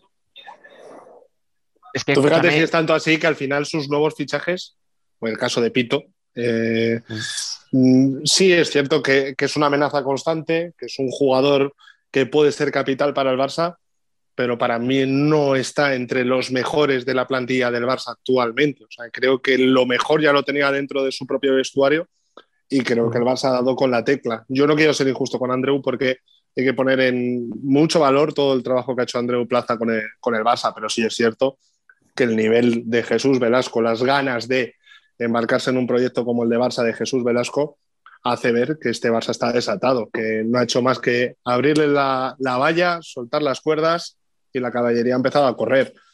Eh, este Barça aspira a todo y para mí ahora mismo es muy superior, pero muy superior al resto de clubes de la primera división. Vea, escucha, que te lo voy a resumir. Antes ha preguntado, ha empezado Rubén el debate preguntándole a Nino, ¿te esperabas a este Jaén? Pues yo te, te contesto, ¿te esperabas a este Barça? Eh, me lo esperaba y me lo temía por la parte que, me toca. O sea, mmm, como dices tú, Javi, no es cuestión de despreciar el trabajo de Andreu, que coño, está ahí, pero coño, eh, es evidente que ahora mismo, sin saber cómo va a acabar la temporada, eh, juega más suelto, los jugadores se les ve mucho más mmm, desahogados, joder, Adolfo, yo no sé si son más mejores minutos, si son más importantes, si, pero a Adolfo se le nota mucho más liberado. Lozano, vale, ya ha vuelto tres veces de la lesión y sabíamos que iba a volver, o esperábamos que volviera como siempre, pero es que encima está metiendo más goles que nunca, casi. Eh, si es que casi, casi Ferrao es el que menos está llamando la atención y está haciendo unos golazos de la leche. Lo que pasa que es verdad que está jugando menos minutos, hay menos dependencia y está permitiendo a los demás lucirse. pero es que estáis hablando que es que Pito efectivamente es el que menos está luciendo. O sea, que, que decir eso de un jugador como Pito, hostia. O sea, yo tengo la sensación también que al Barça le entra todo, porque en este partido contra el Pozo, creo que el Pozo tuvo muchísimas oportunidades y no las metió. Y las que metió fue, por ejemplo, el golazo de Gadella, imparable, lo que sea. Eh, lo negado que está el pozo en ciertos partidos en los que son claves o son partidos importantes, más que méritos actuales del Barça. Eh, me he puesto también, estaba aburrido esta tarde, a sacar datos de minutos en los que el Barça iba ganando, empatando o perdiendo. También lo he hecho de Jaén, pero en el caso de Barça es mucho más bestia. Eh, de las seis jornadas, Barça solo ha ido perdiendo un 11% de los minutos y ha ido ganando un 66% de los minutos. Si no tenemos el partido contra el Palma, en el que, Palma, en el, que el Barça pierde 6-2, eh, el Barça ha ido ganando un 77% de los minutos y solo ha ido perdiendo un 4% de los minutos. Y de Jaén está muy parejo. De victorias y empates un 45% y derrotas pues el resto. Pero en el caso de Barça es bastante bastante bestia. Sobre todo porque el Barça ha goleado mucho. Sí. No, solo en la, Copa de Europa, o sea, al Sota le goleó. No, no, yo solo tenía en cuenta la liga. ¿eh? Eso es. O sea, que, es, que, eh, que ha ido ganando desde muy pronto, además. Pues tiene más superioridad que el Jaén, evidentemente. No, escucha, es que mete 8 en Netasuna, 4 en Murcia, o sea, en casa le mete otros 8 a Manzanares, o sea, es que está haciendo goles con muchísima facilidad. Si eso lo juntas a que el Pozo en casa, por lo que sea, le está costando, porque si os dais cuenta, el día de Jaén pierde porque mete un solo gol en casa, el día de Inter mete dos y podría haber metido muchos más, pero son dos los que mete. Contra Barça mete uno y otro ya última hora y porque Gadella decide que la va a poner en la escuadra, o sea, al final el Pozo, con todos los jugadores que tiene, no sé si es cosa del sistema, no sé si es que al tener jugadores como Gadella, como Tainan, ¿no? que son muy resolutivos, eh, se les está dando mucha, no sé cómo decirlo, no sé si es que se les está dando mucha libertad para que, se la jueguen y entonces eso va un poquito en perjuicio del sistema y, a lo mejor no, se elabora tanto, pero los goles son muy goles por fogonazos, incluso Felipe Valerio a lo mejor, que no, no suele ser muy destacado, también ha tenido dos o tres goles por jugadas individuales. O sea, que le está faltando un poco al, Pozo a lo mejor eso, atacar un poco, ¿no? Como, como conjunto. Sí, a mí el, que, más me está gustando. Mm. Sí, a mí también. Eh, yo lo que creo es que en ese aspecto sé que es un tópico y que a lo mejor ya no tiene ese crédito que podía tener antes, pero eh, hay que tener paciencia con el pozo, me refiero. Eh, el equipo está nuevo desde el pasado mundial. Estamos hablando que ya un mes y medio de competición, son siete jornadas, eh, con dos jugadores determinantes como son Tainan y, el caso de, de Gadella, pero yo le daría un pelín más de tiempo me refiero. Creo que es un espejismo ver al Pozo donde está, con esas, con esas tres victorias, dos empates y, dos derrotas. Creo que, que, tiene, que tiene mimbres para, estar más arriba. Eso sí, creo que, que va a estar difícil el poderle competir a, a Barça este año. ¿eh? Por lo visto el otro día en el Palacio. ¿eh? Es, es un espejismo lo del Pozo. Choca verlo octavo, pero choca más los que están encima del Pozo. O sea, por encima del pozo está el Córdoba, está el Rivera. Cartagena, sí, Valdepeñas. Está el Sota y el Rivera que tuvo un inicio muy malo, la verdad, pero ha encadenado victorias consecutivas y está ahí. O sea. Son cuatro de los cinco últimos partidos, ¿eh? Los 12 puntos que tiene los ha conseguido en, el último mes. Sí, sí. Además, con una remontada también estelar contra el Cartagena. O sea que quizás nos deberíamos preguntar si esos equipos se van a mantener ahí. O sea, a mí me preocupa mucho más, a mí me preocupa mucho más la situación de Levante. Creo que. O del Inter, también. bueno, sí, o sea, lo de Inter, lo de Inter es. Eh, es muy preocupante. Es muy preocupante. Mira, ya que sacáis el tema, era el. Sobre. Era el siguiente la segunda parte de este debate. Palma, Levante e Inter los tenemos a los tres fuera de Copa. ¿Veis peligro real para alguno de quedarse fuera? Alguno se queda fuera seguro. Seguro. ¿Y por quién apuestas? Yo creo que no se queda fuera ninguno. Para de que los se tres. queden tranquilos, digo. No, no- no- no vamos a jugar a eso, pero al- alguno de los tres. Si uno de los tres se tiene que quedar es Levante. por Me mojo yo, el- venga, la, vale. la carga de, de Europa, quiero decir, pero. ¿cuántas Y porque ha tenido muchas bajas, ¿eh? Son siete. Claro, llevamos Vamos siete siete. jornadas. Llevamos siete jornadas. O sea, es más de la mitad, ¿no? Si no me equivoco, de, de la jornada. Justo, para- justo la Justo mitad. la mitad. Bueno, eh, te, queda, te quedan ocho. ocho partidos. Bueno, más o menos, la mitad. Y, y ya están perdiendo muchos puntos. O sea, Palma, Levante. Sí, bueno, pero, pero que son dos partidos de diferencia. Me refiero, eh, para que se metan los tres hay dos partidos de diferencia, nada más. Sí, pero escucha, el Levante, por ejemplo, todavía tienen que jugar. Algunos se va a quedar fuera, porque yo creo que o Rivera o Córdoba o Sota mm, van a aguantar. O sea, van a, van a aguantar el tirón. Pues yo creo que tiene más ser. colchón en Valdepeñas de lo que pueda tener Córdoba, Shota Rivera. Que no te digo que no vayan a estar, ¿eh? pero que tienen más colchón por el hecho de ser quién es y, y por el calendario. Sí, pero Valdepeña se, sería- supone, se supone que debe estar Valdepeña. Pero ni, So- ni nadie cuenta con Córdoba, ni nadie cuenta con Sota, nadie cuenta con Rivera para estar en la Copa de España. Y esa sería la, la sorpresa para mí, evidentemente. Y que echarían a, echarían a uno de, de los que supuestamente deben estar. No, escucha, es que Sí. lo de qué equipo hables, no estás hablando de uno O que. sea, me refiero, es que ocho. yo solamente es que lo digo. Inter debería incluso aspirar a ganarla. O sea, imagínate que si se queda fuera. Sí, pero por ejemplo, hablando de Rivera, que no dudo que no vaya a estar en, en esta copa, pero que es cierto que todavía le queda todo el Turmalet, que tiene que, que tiene que visitar la Salobreja, bueno, el Olivo Arena, que tiene que visitar el Palau, creo que también tiene fuera en, las en la última jornada eh, que ir a Paterna o en la penúltima, también tiene el enfrentamiento Sí. contra Córdoba en casa, eh, que También Que ha tiene jugado un- contra Palma, y- contra Valdepeña, contra Inter. O sea, ha Es jugado que- también contra pero, ahora. pero que le queda, pero que le queda mucha tralla, o sea, le queda el Pozo, le queda Jaén, le queda Barça, Levante y, y no sé qué más ahora mismo. Escucha, no sé te si doy le- la vuelta al- yo te doy la vuelta al calcetín, Javi. Eh, de acuerdo, a Rivera le queda todavía enfrentarse a mucho bicho. Vale, pero son tres equipos eh, los que están fuera. O sea, son tres, tres equipos gordos que para cualquiera de los tres quedarse fuera es un palo, pero un palo grande. Vale, eh, son dos partidos, pero es que son dos partidos que tienen que remontarle de desventaja a Rivera, otros dos a Sota y otros dos a Córdoba.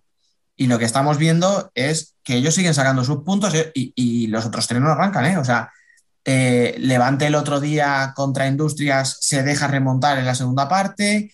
Este fin de semana Inter parece que por fin levantaba la cabeza y después de una segunda parte enorme de Herrero le meten un gol de aquella manera, pero un gol que al final no le sirve de nada a ninguno de los dos, ni a Palma ni a Inter. Eh, Palma ya son tres partidos sin ganar y encima siguen pensando en Núñez y en Vilela, que están los dos fuera. O sea, quiero decir que es que son muchas cosas. Levante tiene bajas, sí, pero es que de momento va a seguir teniendo bajas. O sea, no va a recuperar ya para la siguiente semana todos. Yo no sé si se va a quedar fuera alguno, pero tal y como está la liga no me sorprendería, ¿eh? Que puede ser, o sea, esto es jugar a la bola de cristal y quedan ocho jornadas, quedan 24 puntos y, y queda una barbaridad, Sí. pero, que, pero que es preocupante ver a Inter donde está y que, es, y que esta realidad de Inter eh, no viene de ahora. O sea, los problemas en casa de Inter vienen arrastrados desde la temporada pasada. Recordad la cantidad de puntos que, les, que se le escapó a Inter como En local. las últimas jornadas. No, no, Eh, al principio la, Ese la- pro- pierde al contra principio- Uma al principio- en casa. al principio-. Bueno, Uma. eh, Rivera le saca un empate. eh, Rivera empate. Hay otra derrota por ahí. Jae- a Jaén y a Cartagena se le gana, pero, pero ya no me acuerdo. Hay más derrotas por ahí. Por también le saca el partido, no me acuerdo si es empate o victoria, pero también. No, a Valdepeñas, a Valdepeñas le gana en, en Torrejón seguro, porque siempre recordaré una de las. eh, venía David Ramos a rajar. Eh, rajada de David Ramos en cuanto a la intensidad de su equipo. Pero bueno, que es un problema que tenía Inter en casa, que se veía, y que este año se ha agudizado en exceso. Creo que de momento las piezas no están bien ensambladas y yo veo a Inter eh, con síntomas de que este año no va a ser fácil para ellos. esto llegará, ya sabéis que luego marzo y abril le encanta Inter que, puede, y que se puede marcar una supercopa y una copa como, como la de antaño. Así que ya sabéis.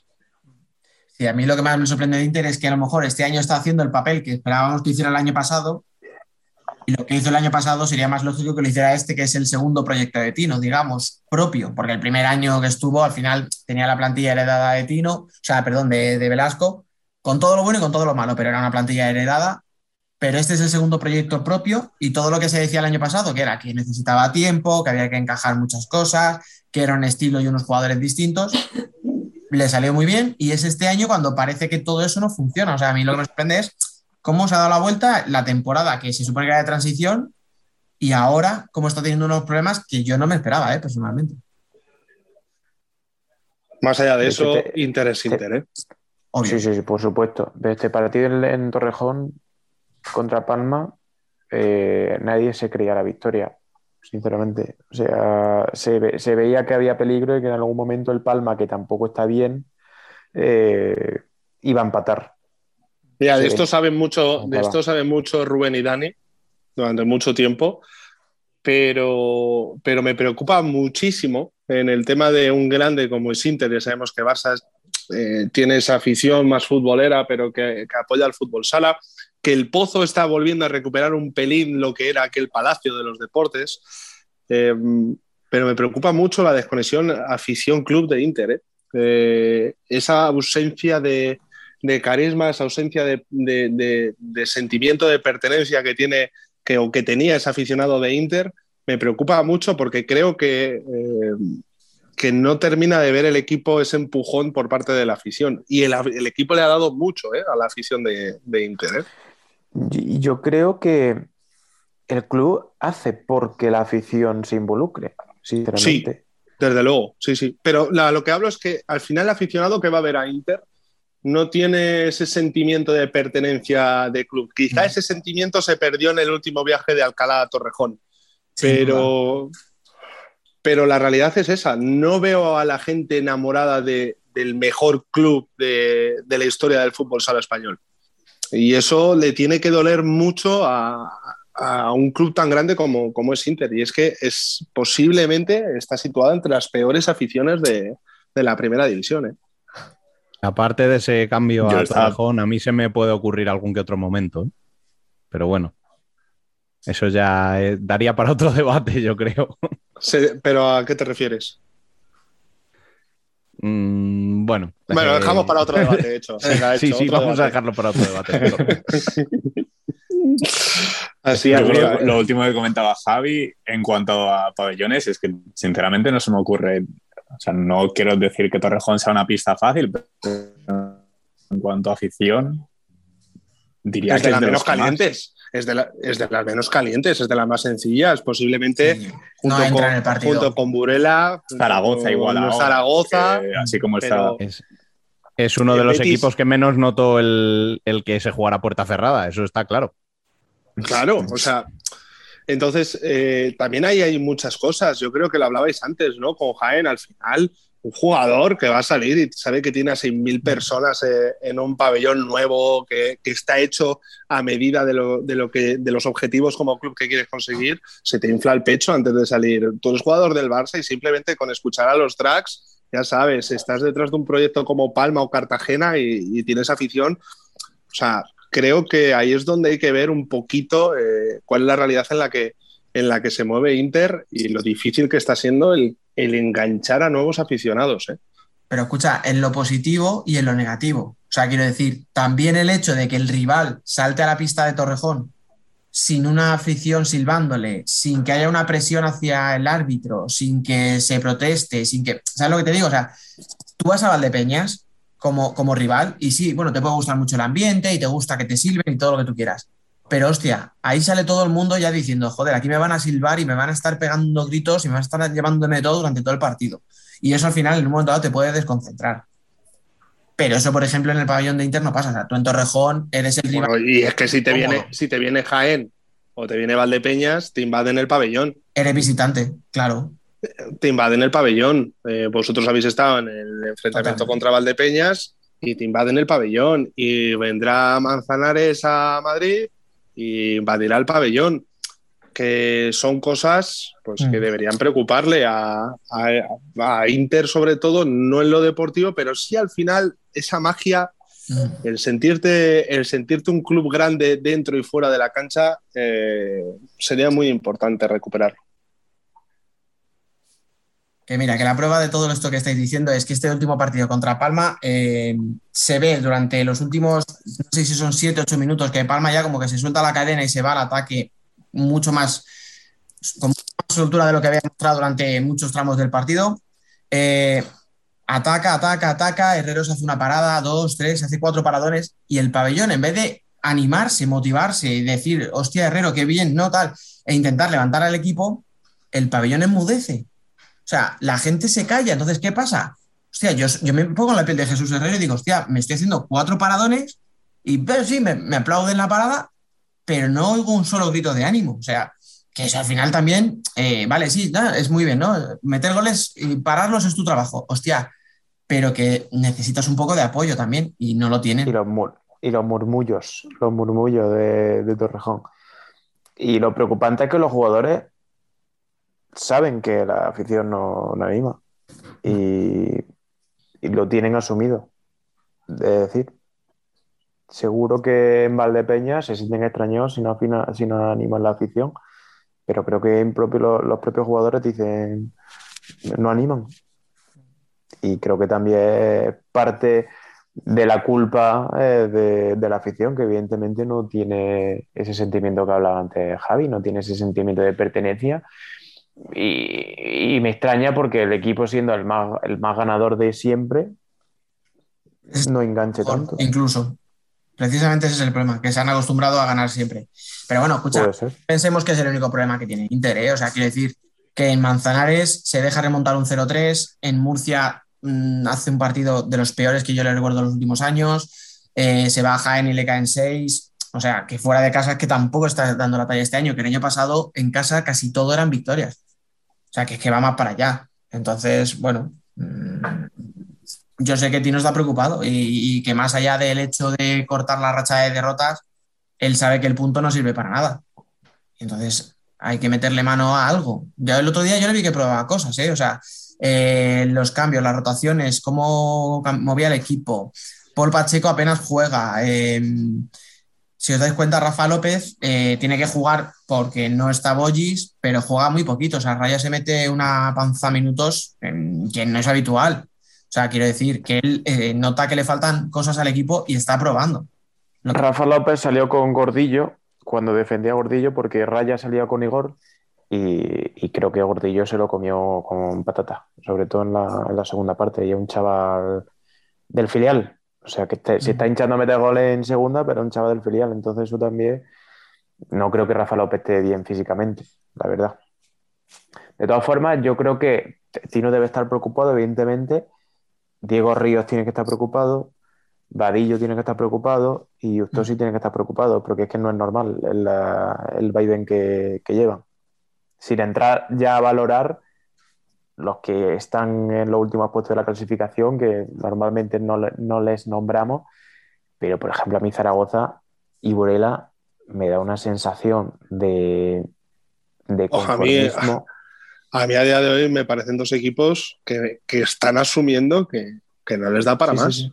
Sí, De, la- lo de este fin de semana fue no. trágico, eh, O sea, de, de- Burela es trágico, 4-1. pero, pero esa es la sensación que te da, que eh, está de no, de que Burela está de no, de que Mm. no le va a salir nada y que, y que cada partido que vaya a jugar es un suplicio. O sea, esto lo puede revertir, pero ¿cuántos años lleva Burela? Bueno, quitando incluso esa etapa de segunda, ¿cuánto tiempo lleva Burela eh, jugando con fuego? sí. eh, teniendo una plantilla que por sensaciones es una plantilla de, de mucho jugón, de mucho uno contra uno, de alas alegres, pero hay amigo, cuando hay que agachar el culo y hay que defender, uf, eh, lo pasas realmente mal. eh. El año pasado se salvó la promoción y el anterior creo que se salvó por la pandemia, ¿no? Si no Eso me- es, Sí. correcto, sí, sí, sí. Es, que, es que el año de la pandemia los que bajaban en ese momento eran Zaragoza y. Es que si quitamos el, entenderme, espejismo del año pasado, es otro equipo que lleva varios años jugando con fuego. Y, que apenas, y que apenas ha movido el árbol para renovarse. Mm. Y Manzanares, siendo es un que- recién ascendido, da más sensación de competición sin nombres tan rimbombantes como Zaragoza o, o Burela. Lo hablábamos Dicho esto, dicho esto, ahora mismo está a la misma distancia Zaragoza y Burela de equipo de, de esa zona de, de equipos que están dubitativos, de Palma, Levante, Inter, que lo que está en Inter, Palma y Levante de ponerse seguro en la Copa de España de Mm. marzo. O sea, me refiero que que dos partidos te sensaciones no vuelven a poner ahí. mismas.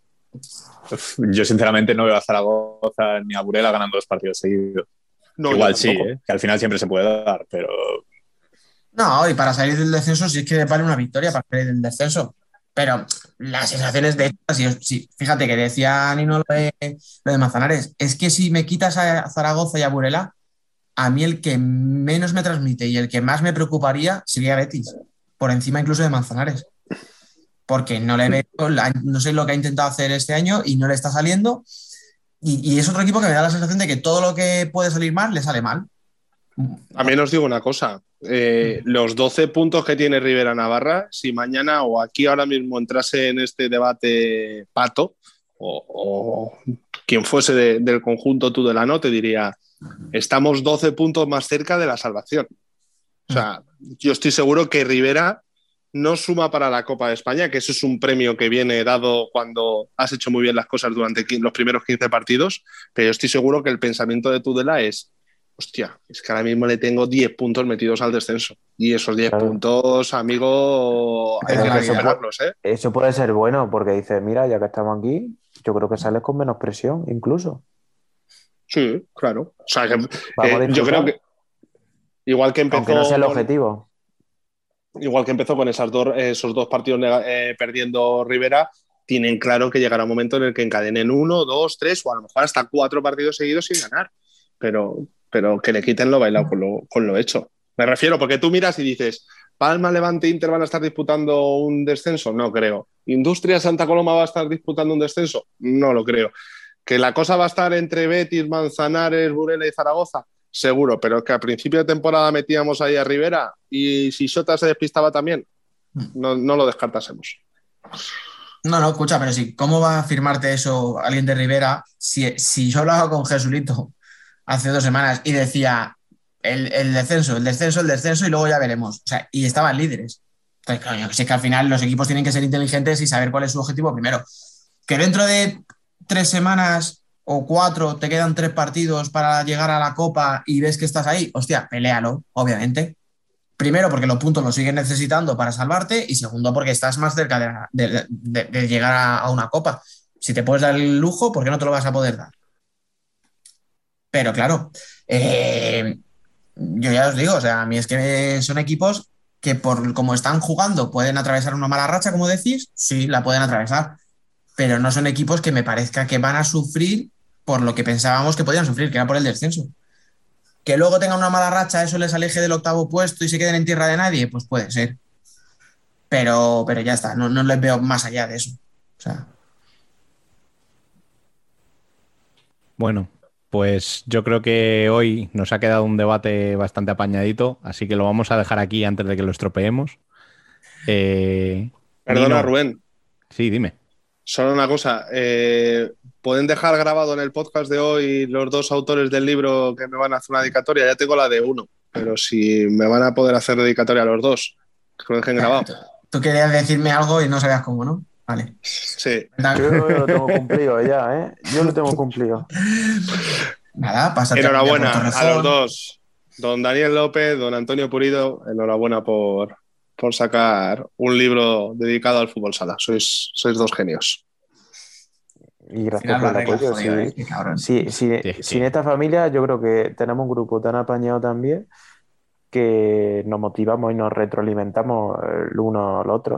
O sea, eh, por ejemplo, Biel con su estadística que se pone ahí a, a, a Se le ha puesto, escucha. Nino, Nino, se le ha puesto una cara de Brad Pitt en Moneyball a, a Gaby, a, a- a Biel.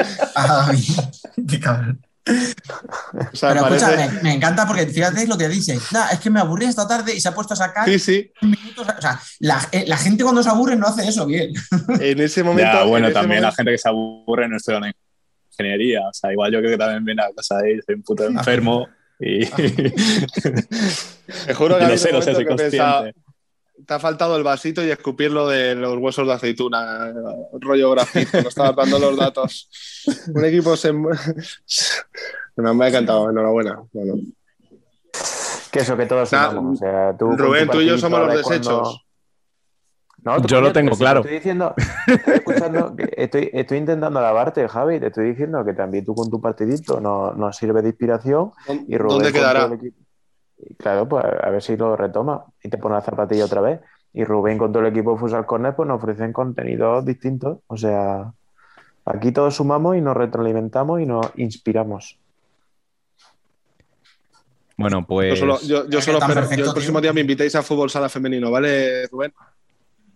Venga, va. Me he, pas- me he pasado al lado oscuro.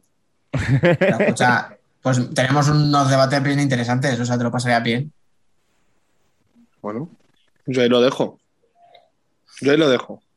Bueno, pues esta semana yo creo que ya no da tiempo, pero para la siguiente te cogemos el guante. ¿eh? Vamos. Ya, ya verás tú cómo algo le surge y no puede, ya verás. ya verás.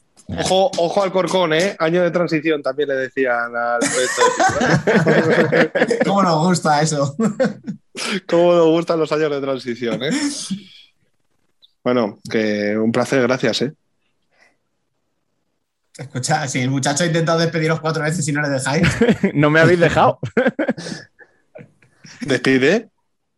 Bueno, pues eh, Javi, te emplazamos. Venga, hasta luego, venga, adiós. Debate femenino. ¿Quién son, tío, de verdad? Reventadores profesionales. Gracias, Rubén. Está feo encima, está enfío encima hacia Rubén, luego le ensalza diciendo, no, es que Rubén también hace bueno esto, pero luego le falta el respeto. A todos nos, Gracias por tu nos palabra, tiene puesto Rubén, un marco y luego a Rubén le pisa el trabajo, le mea en la cara. Serio ya. ¿Qué pasa? Que porque es un tío educado, porque otro de los ha dicho, mira, tomad por. Tú lo que tienes que hacer, Rubén, es pillarte la mesita de sonido y subir el volumen. Poner una música y subir el volumen y callar a todos. Es lo que se hace en la radio. Se sube el volumen y ahí todo el mundo entiende que, que o se calla o no tiene nada que hacer. Rubén, cierra la sección, a tomar por culo, no despidas a nadie. Pues ala, ahí queda eso.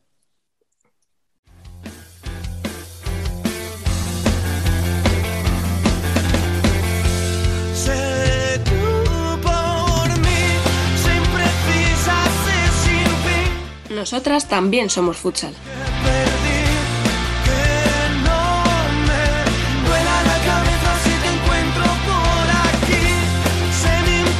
Bueno, pues nada, chicos, una semana más Rubén desaparece, pero esta vez no es culpa suya, así que no vamos a darle ningún palo. Eh, ya os lo adelanto, ¿vale?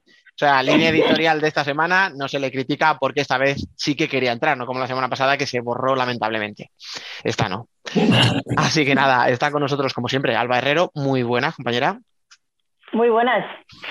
¿Qué? ¿Nos vas a decir cómo vas vestida? Presume, presume. Voy con, 20, voy con 20 capas y con una camiseta de portera de la selección española de fútbol sala femenino que no me voy a poner en la vida, solo para pachangas y me voy a entrenar. Bueno, escucha, es que luego dice que la atizamos, es que te atizas tú sola, tía. Venga, perfecto. Antes que hagáis vosotros ya lo hago yo. No pasa nada. Con un sorteo, muy feliz. Ay, ay, ay. Franca, ¿qué, qué pasa, compañero? ¿Cómo estás? Muy buenas. ¿Y tú? ¿También vestido de, de, de Galdar, puede ser? Sí, es que tengo entrenamiento después. ¿Veis? Gente productiva. O sea, aquí solo viene gente deportista, una que entrena, otro que también. Luego estoy yo, que soy un perro de la vida. Pero bueno, pues es lo que hay. Bueno, chicos, vamos a ir al, al, grano muy rápido porque tenemos invitado que está, le tenemos en la recámara ya, está calentando también ahí en el banquillo pidiendo el cambio. Vamos a analizar, a ver, qué partido me habéis elegido y por qué cada uno. Venga, Fran, empieza tú. Pues yo he elegido el Melilla Rayo porque Rayo venía de una derrota, pero venía muy buena, en muy buena dinámica y Melilla venía todo lo contrario. O sea, Melilla llevaba varios partidos perdiendo y parecía que no arrancaban, pero el sábado estuvieron, la verdad es que francamente muy bien en Melilla. Me gustó mucho. Fíjate, eh, te pregunto, eh, pero te, te, lo pongo como cebo. que hemos empezado la temporada hablando muy bien de Rayo Majadahonda, que estaba haciendo una temporada muy buena. Hemos empezado hablando de lo mal que había empezado Melilla y nos lo encontramos a los dos con 10 puntos. Sí, esto es lo que tiene esta liga. Nah, es muy pronto. Es verdad que todavía es pronto y son poquitas jornadas, pero, pero es, es curioso, es curioso, ¿no? Porque al final se acaban encontrando dos equipos, ¿no? Ahí. Entonces, no sé, ¿cómo viste el partido y sobre todo cómo viste a los dos equipos? Las sensaciones que te han dejado. Pues es que, a ver, eh, el Rayo venía de perder con Fursi y con Alcorcón. O sea, venía de perder con dos cocos. Porque Alcorcón ya, puedes, ya le podemos denominar coco, tal y como está. No me pises el partido, a venga. Melilla- a Melilla, a Melilla, la verdad es que le vi muy bien. O sea, lo que no se le había visto hasta ahora en la temporada, el sábado, o sea, salió a morder desde el minuto 1 y aguantó hasta el minuto 39. O sea, todo el partido, lo que le decíamos que las segundas partes se caía, pues el sábado no. El sábado estuvo, la verdad que me gustó bastante Melilla. Y Rayo tuvo mala suerte. O sea, no le salió nada. O sea, todo lo que intentaba, no había manera. Yo creo que Rayo lo está haciendo bien, es pasar página del partido y punto. Y, y para adelante. Sí, olvidarse, ¿no? Que ha tenido tres rivales muy duros, porque al final Melilla a lo mejor no estaba muy bien, pero tiene un buen equipo y encima es en su casa. O sea, que tienes, ya es el viaje y todo lo, lo que eso conlleva. O sea que, bueno, se, se entiende, se entiende. No, vais a perdonar que vayamos un poco rápido, chicos, pero es que es eso. O sea, hemos elegido cada uno un partido para poder hablar de la jornada, para traer al invitado, porque estábamos hoy un poquito limitados de tiempo. Así que venga, siguiente partido, Alba, te toca.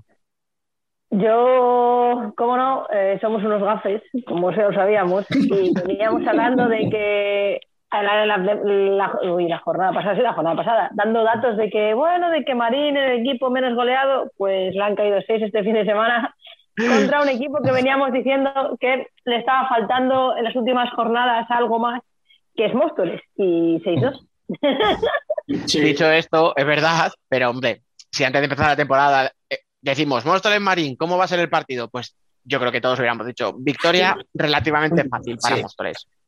Sí. Sí, pero fue un partido de contrastes porque Marín venía muy enchufado de las, de las anteriores jornadas, Móstoles mm, venía de haber perdido las anteriores jornadas, entonces se reencontró con la victoria y, y de qué manera, remontando y con, y con un contundente 6-2. Sí, y además. Tenemos eh, unos gafes, chicos. Yo no quiero decir nada. No, hombre, eh, a ver, si es que hacemos mucha broma, pero bueno, que al final es verdad. O sea, al final Móstoles tiene buena plantilla, hemos estado que si el físico, que si pocas jugadoras, pero es verdad que han sido partidos muy difíciles. Es que estamos hablando de que ha perdido un Burela, de que ha perdido en casa con Alcorcón. Al final son partidos que entran en lo normal. Eh, buen partido en conjunto de, de Móstoles, me gustó, me gustó mucho, tanto cómo jugaban en ataque y en defensa, muy buena defensa de 5, aunque he de decir que a mi parecer Marín tampoco lo hizo demasiado bien, tuvo, es más, creo que el 4-1 y el, bueno, a partir del 3-1, 4-1, 5-1 y 6-1 vienen de, de robos de portero jugador. Sí que siento que en propia puerta, un poco así de suerte, pero no es que lo, para ser un equipo recién ascendido que debería tener un juego de cinco bastante fluido, igual el partido probablemente, pero no, no le vi muy, ¿cómo decirlo? A ver, no, no mal, pero, pero pueden haber hecho Sí, mejor. a ver, te entiendo. No queremos, no queremos sonar injustos con Marín, porque, oye, no está haciendo para nada mala temporada y tal, pero bueno, oye, ha tenido un partido malo y ya Oye, está. que mal partido lo tiene, que malos partidos los tienen todos. Y este no fue Claro. el partido, porque empezaron ganando y yo creo que se vieron cómodas con posibilidades, pero nada, en unos minutos les remontó Móstoles y de ahí Móstoles para arriba y, y Marín intentándolo, pero no, no decía. Mm, A ver, es lo que hemos dicho al principio. O sea, lo- la inercia era de que Marín llegaba mucho mejor que Móstoles, pero por plantilla y por, por la situación de cada equipo, es, el partido es hasta entra en lo razonable, vaya. O sea, yo te entiendo. eso es, sí, sí. Demasiado abultado igual para lo que era, pero bueno, ya se sabe que cuando se juega de 5 el, el marcador puede ser muy engañoso. Pues sí. Y bueno, pues nada, eh, me toca. Y a ver, no es casualidad, obviamente. A ver, escucha, sorpresa, no, no, No, sé cuál no. vas a elegir. No, nadie, nadie se, o sea, no vamos a engañar a la gente. O sea, todos sabemos qué partido he escogido y por qué lo he escogido. Obviamente porque lo viví en persona, tuve el honor de poder vivirlo porque vaya partido que vivimos en los cantos entre Alcorcón y Burela. O sea, un Alcorcón metiendo gol a los 15 segundos de empezar, que yo luego, después del partido, lo hablaba con Piru y le decía, digo, si es que tu problema es que habéis metido el gol demasiado rápido. Y eso cabrea a Burela. Sí. ¿Verdad? O sea, normalmente estos equipos como Burela, si les metes un gol en la primera jugada del partido, te meten siete luego porque les cabreas. Con lo cual. Tenía que haberlo ya- metido en el 38. Efectivamente. Con lo cual, eh, yo creo que ahora ya hablando en serio, doble mérito para Alcorcón. Primero, por sacarle un empate a Burela, que es dificilísimo. Y segundo, porque lo haces aguantando más de 39 minutos la ventaja. Obviamente, Burela tiene un plantillón, se vio, o sea, mm, pensar que en el partido se quedan sin jugar Lara Balseiro, Elena Aragón y Elenita. ¿Vale? O sea, lo de Lara y Elena, pues viendo la temporada pasada, a lo mejor nos sorprende, pero es que Elenita es internacional absoluta. Y se quedó Sí. en cero minutos. ¿Vale? O sea, claro, quiero decir que eso te da mu- muestras del potencial que tiene Burela. Y aún así, aguantarle, os digo que eh, fue un ejercicio a la heroica. O sea, no parecía que fuera un partido de liga regular. ¿Vale? O sea, no parecía un partido de tres puntos, parecía un partido de playoff en el que tienes que mantener el resultado como sea. Y aún así, eh, yo no sé si pudisteis ver el partido, aún así, eh, Alcorcón tiene ocasiones, ¿eh? Burela iba muy al ataque con todo, lo cual es de agradecer, porque al final vimos un partido con muchísimas ocasiones de los dos equipos, pero dejaba huecos en las espaldas. Y si Alcorcón está un poquito más acertado en las conducciones, eh, en alguna contra consigue llegar allá a los últimos metros y tal, eh, yo creo que, que hubiera podido incluso ganar el partido. ¿eh? Burela juega muy bien, hace un partidazo eh, como siempre Ale de Paz, que acaba metiendo el gol ella, el del empate, pero es que claro, Estela, mm, Alba, ¿lo Eh, dices tú, lo digo yo. Estela. No, te, dejo, te dejo que lo digas tú. Venga, esta vez no voy a ser yo. Dale tú. venga. No, no, no. Se hizo, Estela. se hizo una segunda parte brutal, sobre todo. O sea, la primera estuvo bien, pero es que la segunda fue brutal. O sea, fijaros qué tres porteras vivimos ayer ¿eh? en, en Alcorcón. O sea, porque la primera parte de Sandra es buenísima, la segunda parte de Yossi también tiene un par de manos buenísimas y Estela es que es- está enorme, o sea, en todos los sentidos. Para mí, salvo, para mí mantuvo al Corcón. Mm. Sí, sí, sí. Además, eh, yo en Alcorcón vi un ejercicio colectivo eh, encomiable. O sea, vi, por ejemplo, a Paula Llorente, que suele tener pocos minutos eh, cortando balones, tirándose al suelo por todas, levantando a la grada. Vi a Clau en el mismo nivel que estamos viéndola, pero aparece Tania. Tania, por cierto, que tuvo que acabar en el banquillo mm, con una bajada de azúcar en los últimos minutos. O sea, si os preguntáis por qué en los últimos minutos no jugó, es porque eh, estaba que no podía, o sea, tuvieron que darle una Coca-Cola porque se, o sea, no podía más. O sea, eso te dice el esfuerzo que había hecho el equipo. O sea, brutal, de verdad. Sí, sí. Brutal. Ver, Es que Burela las llevó al al límite.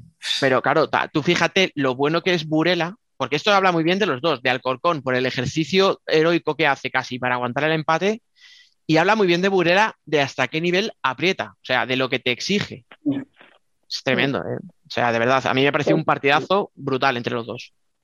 A nivel de, a nivel de moral, eh, Alcorcón, mm, Un chute Ah. anímico, sí, sí. eso es.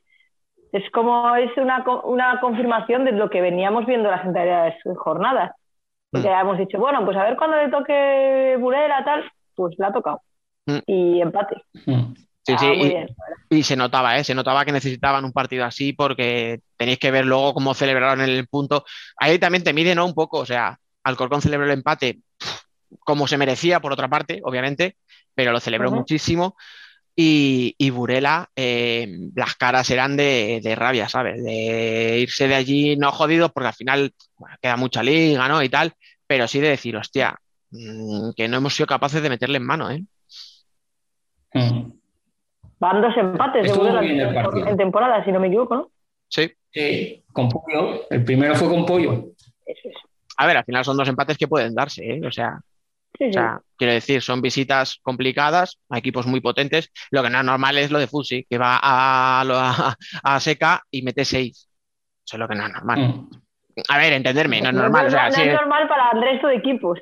claro, a eso voy. O sea, eh, es que claro, o sea, que hablamos de un equipo que es que, o sea, de verdad, que porque lo- no porque lo digamos todas las semanas deja de, de- de tener importancia, que es que está sin Leti y sin Vanessa Sotelo.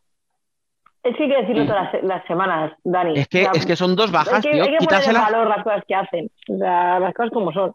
quítaselas La gente que nos escucha dirá, joder, qué pesado. Toda la semana vez. hablando de futs y tal. ¿Y qué- y qué vas a Y es hacer? que Claro, es que es eso. O ¿no, es les que no hablas de ellos. Es que no tienes que hablar. Es exagerado, de verdad, ¿eh? lo, de, lo de ese equipo. O sea, y, y es Eso que además eh, están a un nivel goleador. O sea, ya no es que ganen, es que ganan y es que son contundentes. Sí, como las últimas temporadas. O sea, no es algo, no es algo nuevo. Pues sí. Bueno, chicos, como decíamos, eh, íbamos a pasar rapidillo por la jornada. Lo siento por el resto de equipos que no hemos podido comentar, pero es que tenemos aquí invitado. Vamos a ver si le tenemos. Sí, está ahí, pero, pero no sé si nos oye. Sí, os escucho. ¿Sí nos escuchas? Sí, vosotros a mí. Sí, ¿cómo Pues estás? bienvenido. Bien. Bueno, vamos a hacer la presentación formal porque es que hay gente que no nos está viendo. O sea, hay gente que esto, os recuerdo que esto originalmente es un podcast, ¿vale? Eh, y, y luego, luego ya lo sacamos en YouTube, pero la gente dirá, coño, ¿con quién están hablando? Pues con Gonzalo Iglesias, Morenín, entrenador de Orense en Vialea. Muy buenas. Hola, buenas tardes a todos y todas. ¿Cómo están? Bueno, pues bien, bien. ¿Y tú cómo estás? ¿Cómo, cómo se afronta la semana después del, del partido? Pues mira, ahora un poco con el susto este que acabo de tener con el ordenador, pero bueno, a ver, eh, a nivel de semana, pues como todas las semanas, ¿no? El lunes hoy es una, bueno, es un entrenamiento sobre todo con circuito de fuerza y algún, hacemos algo técnico y específico de porteras. El martes y jueves suele ser vídeo y, y técnico táctico y el viernes, bueno, solemos ponerle scouting y es un día más, un poco más tranquilo, más para el balón parado de 5 para 4, pero bueno, no cambiamos nada que sea, ¿sabes? Salvo que haya algún festivo, al final sí que cambias un día de entreno por otro, generalmente hacemos semanas de cuatro días, lunes, martes, jueves, viernes. No hay, no hay, no hay, no hay cambio ahí en plan, pues si, hoy, si esta semana hemos ganado, venga, os dejamos un ratito más, o al revés, si, si hemos tenido un partido malo, pues ahora os vais a fastidiar y, y media hora más de entrenamiento.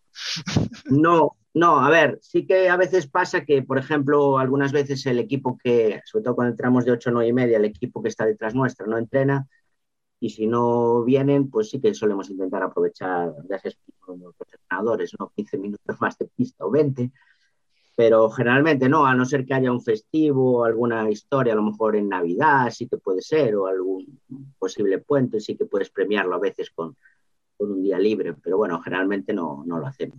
Bueno, a ver, a todo esto, eh, la gente que nos está escuchando, perdonar esta entrada que he hecho así un poco, pero es que, claro, eh, lo que no saben, ¿no? Lo que pasa más, como se dice detrás de las cámaras, es que tú has tenido problemas con el ordenador, creíamos que no ibas a entrar, luego resulta que tú lo has solucionado y soy yo el que ha tenido problemas con el ordenador, ¿sabes? O sea, es que eh, el día que menos tiempo tenemos todos para grabar es el día que peor se nos ha puesto de- a todos.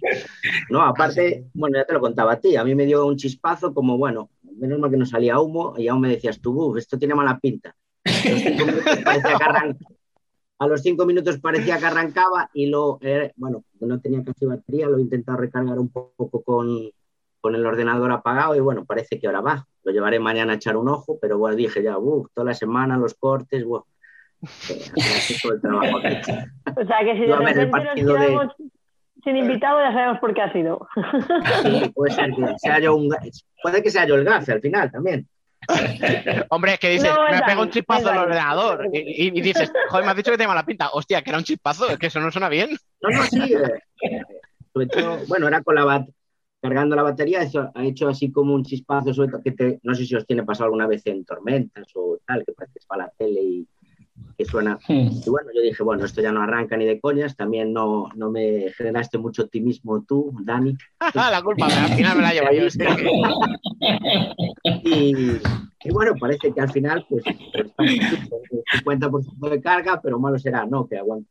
Nada, nada, escúchame, esto Bill Gates me ha castigado a mí, ha dicho, por, por meterle el miedo, toma, te quedas tú sin ordenador. Pero bueno, vamos al lío. Fran, que, te- que sé que tienes ganas de preguntar, venga, dale caña.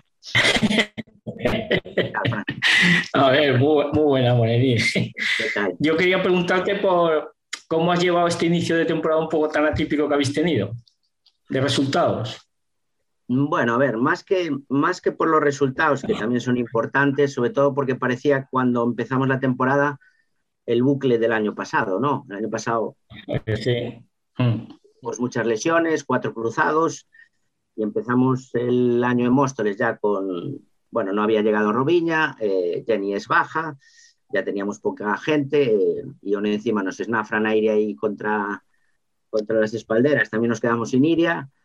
bueno, y parecía que, que otra vez volvías al, a una situación, sobre todo, que parece que, que no sales de, de- de ese bucle, como te decía antes. También a nivel eh, anímico creo que, que pesaba un poco la temporada anterior. Por ejemplo, contra el Corcón, que, que no hicimos una mala primera parte, eh, fue, No. fue el 0-1 y el equipo desapareció. Mentalmente creo que, que nos seguían, seguíamos teniendo fantasmas de la temporada anterior. Luego sí que hicimos un buen partido en Burela, creo que, bueno, el penalti, la gente que opine, pero bueno, creo que no, no están, eh, bueno, eh, pudimos haber sacado algo positivo. Y contra Marina un poco lo mismo, ¿no? No hicimos mal partido, pero te pones, te pones 0-1 casi en la primera acción que hacen ellas y parece que, bueno, que todo es negativo. Mira, el, día de, de Torcal sí, sí que estuvimos bien, nos pusimos eh, con solvencia en el marcador. Ya contra Roldán, bueno, pues eh, vuelves a estar otra vez ganando desde el principio. Parece que ya tienes un poquito eh, más de confianza. Eh, en Alicante creo que hicimos muy, muy buen partido y, mm, y el otro día creo que hemos hecho los mejores 30 minutos de la temporada, pero bueno, al final si regalas en algunos momentos determinados, pero yo es de los partidos más completos que he estado, ¿no? Entonces, bueno, ha sido un poco, yo creo que nos ha lastrado mucho la negatividad del año pasado, que he vuelto otra vez al principio. Es difícil, ¿eh? Yo como entrenador llevo, bueno, siempre cuento, 22 años entrenando y creo que lo de que me ha pasado este último año y medio a nivel de lesiones y situaciones que nos han pasado. Incluso hubo un momento que hasta Judith nos la ingresaron en un entreno que, que, que se desplomó y decías tú, "Buah, a ver si se acaba la temporada porque es que, que nos está pasando todo. Y parece que la, la pretemporada sí que empieza fantásticamente, eh, con mucha gente también del filial sumando y tal. Y justo cuando empezamos la primera semana es cuando, cuando volvemos a tener bajas. Bueno, eh, es la situación que nos pasa. Creo que la vivimos de la mejor manera posible. Ahora estamos encadenando, sobre todo, que ya, te- como digo yo, ya no hablo de Sara y Marta, que estarán en enero si Dios quiere, por lo menos tengo toda la plantilla al completo de, la- de las, de las que tengo ahora, digámoslo así, ¿no? Entonces, bueno, el, el dos jornadas seguidas, pues tener a todo el mundo es la leche. Hacía tiempo. Escucha, no vas a saber qué hacer ahora con tanta chica en el entrenamiento, ¿eh? Sí, a, ver, a ver, o- ojalá, ¿no? Eh, ojalá luego en, en enero la competencia siempre es buena, ¿no? Eh, yo prefiero tener competencia y tener que tomar decisiones, ¿no? Que al final, pues eh, el año pasado hubo un momento, sobre todo tema COVID, también de primer equipo, segundo, en el sentido de, de para que no hubiera a lo mejor posibles contagios, porque afectaba a un equipo. Si venían dos o tres del filial, pues al final si te contagiabas, estabas los dos a competir. Y joder, ha, ha habido entrenos que, que eran duros porque teníamos muy poca gente y al final tenías un poco que tener eh, ese punto de, uy, no voy a forzar mucho, que a lo mejor se me lesiona más gente. Y ya, eh, me acuerdo que contra Móstoles, cuando jugamos aquí en casa, es que teníamos cinco jugadores del primer equipo, ¿no? O sea, de, y al final el resto eran del filial. Bueno, es la situación que nos pasó a vivir. Creo que eso también a veces te puede hacer más fuerte o te puede eh, generar eh, otros, bueno, otra, otros valores o otras dinámicas en las que pensar. Y mira, este año pues empezamos igual, pero por ahora parece que salimos del bucle. No, no es esta la mejor semana para continuar eh, pero, pero bueno, es, es un reto, ¿no? Jugar contra el Atlético de Madrid. Bueno, escucha, eh, si, si, si, estás, que, o sea, si estás diciendo que tienes mala suerte, has venido en el peor programa de, del mundo. O sea, hemos perdido a Rubén, eh, casi te perdemos a ti, casi me perdéis a mí. Alba se nos va en cinco minutos, con lo cual, Alba, eh, aprovechalos bien. Venga. Eh, sí, buenas, hola. Ya siento ¿Qué tener que, que irme. Sé que vais a echar de menos, ¿no? Bueno, Yo te iba a preguntar, te iba a preguntar por el último fichaje. ¿Cómo, ¿Cómo crees que ha venido anímicamente y a nivel de juego Robiña? Porque el primer partido que la, que la vimos jugar, Fran y yo estábamos flipando, como diciendo, si no necesita adaptación, si una más. ¿Y cómo, cómo te ha venido a ti? A ver, eh, sí que es cierto que las- llegó la semana de Marín eh, y sí que esa semana decidió no meterlo, pasó muy mal. Es más, creo que el jet lag le sentó bastante mal. En un entreno llegó a tener que ir al baño por, bueno, fue de volver, ¿no? Y, y luego, como me dice ella, a nivel, hay muchas diferencias a nivel de trabajo entre Brasil y, y España. Esto es mucho más táctico.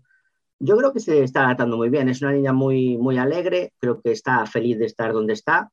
está verde a lo mejor, sobre todo a, a nivel defensivo, le cuesta más eh, pillar los conceptos, pero bueno, para ser brasileña, como digo yo, defiende.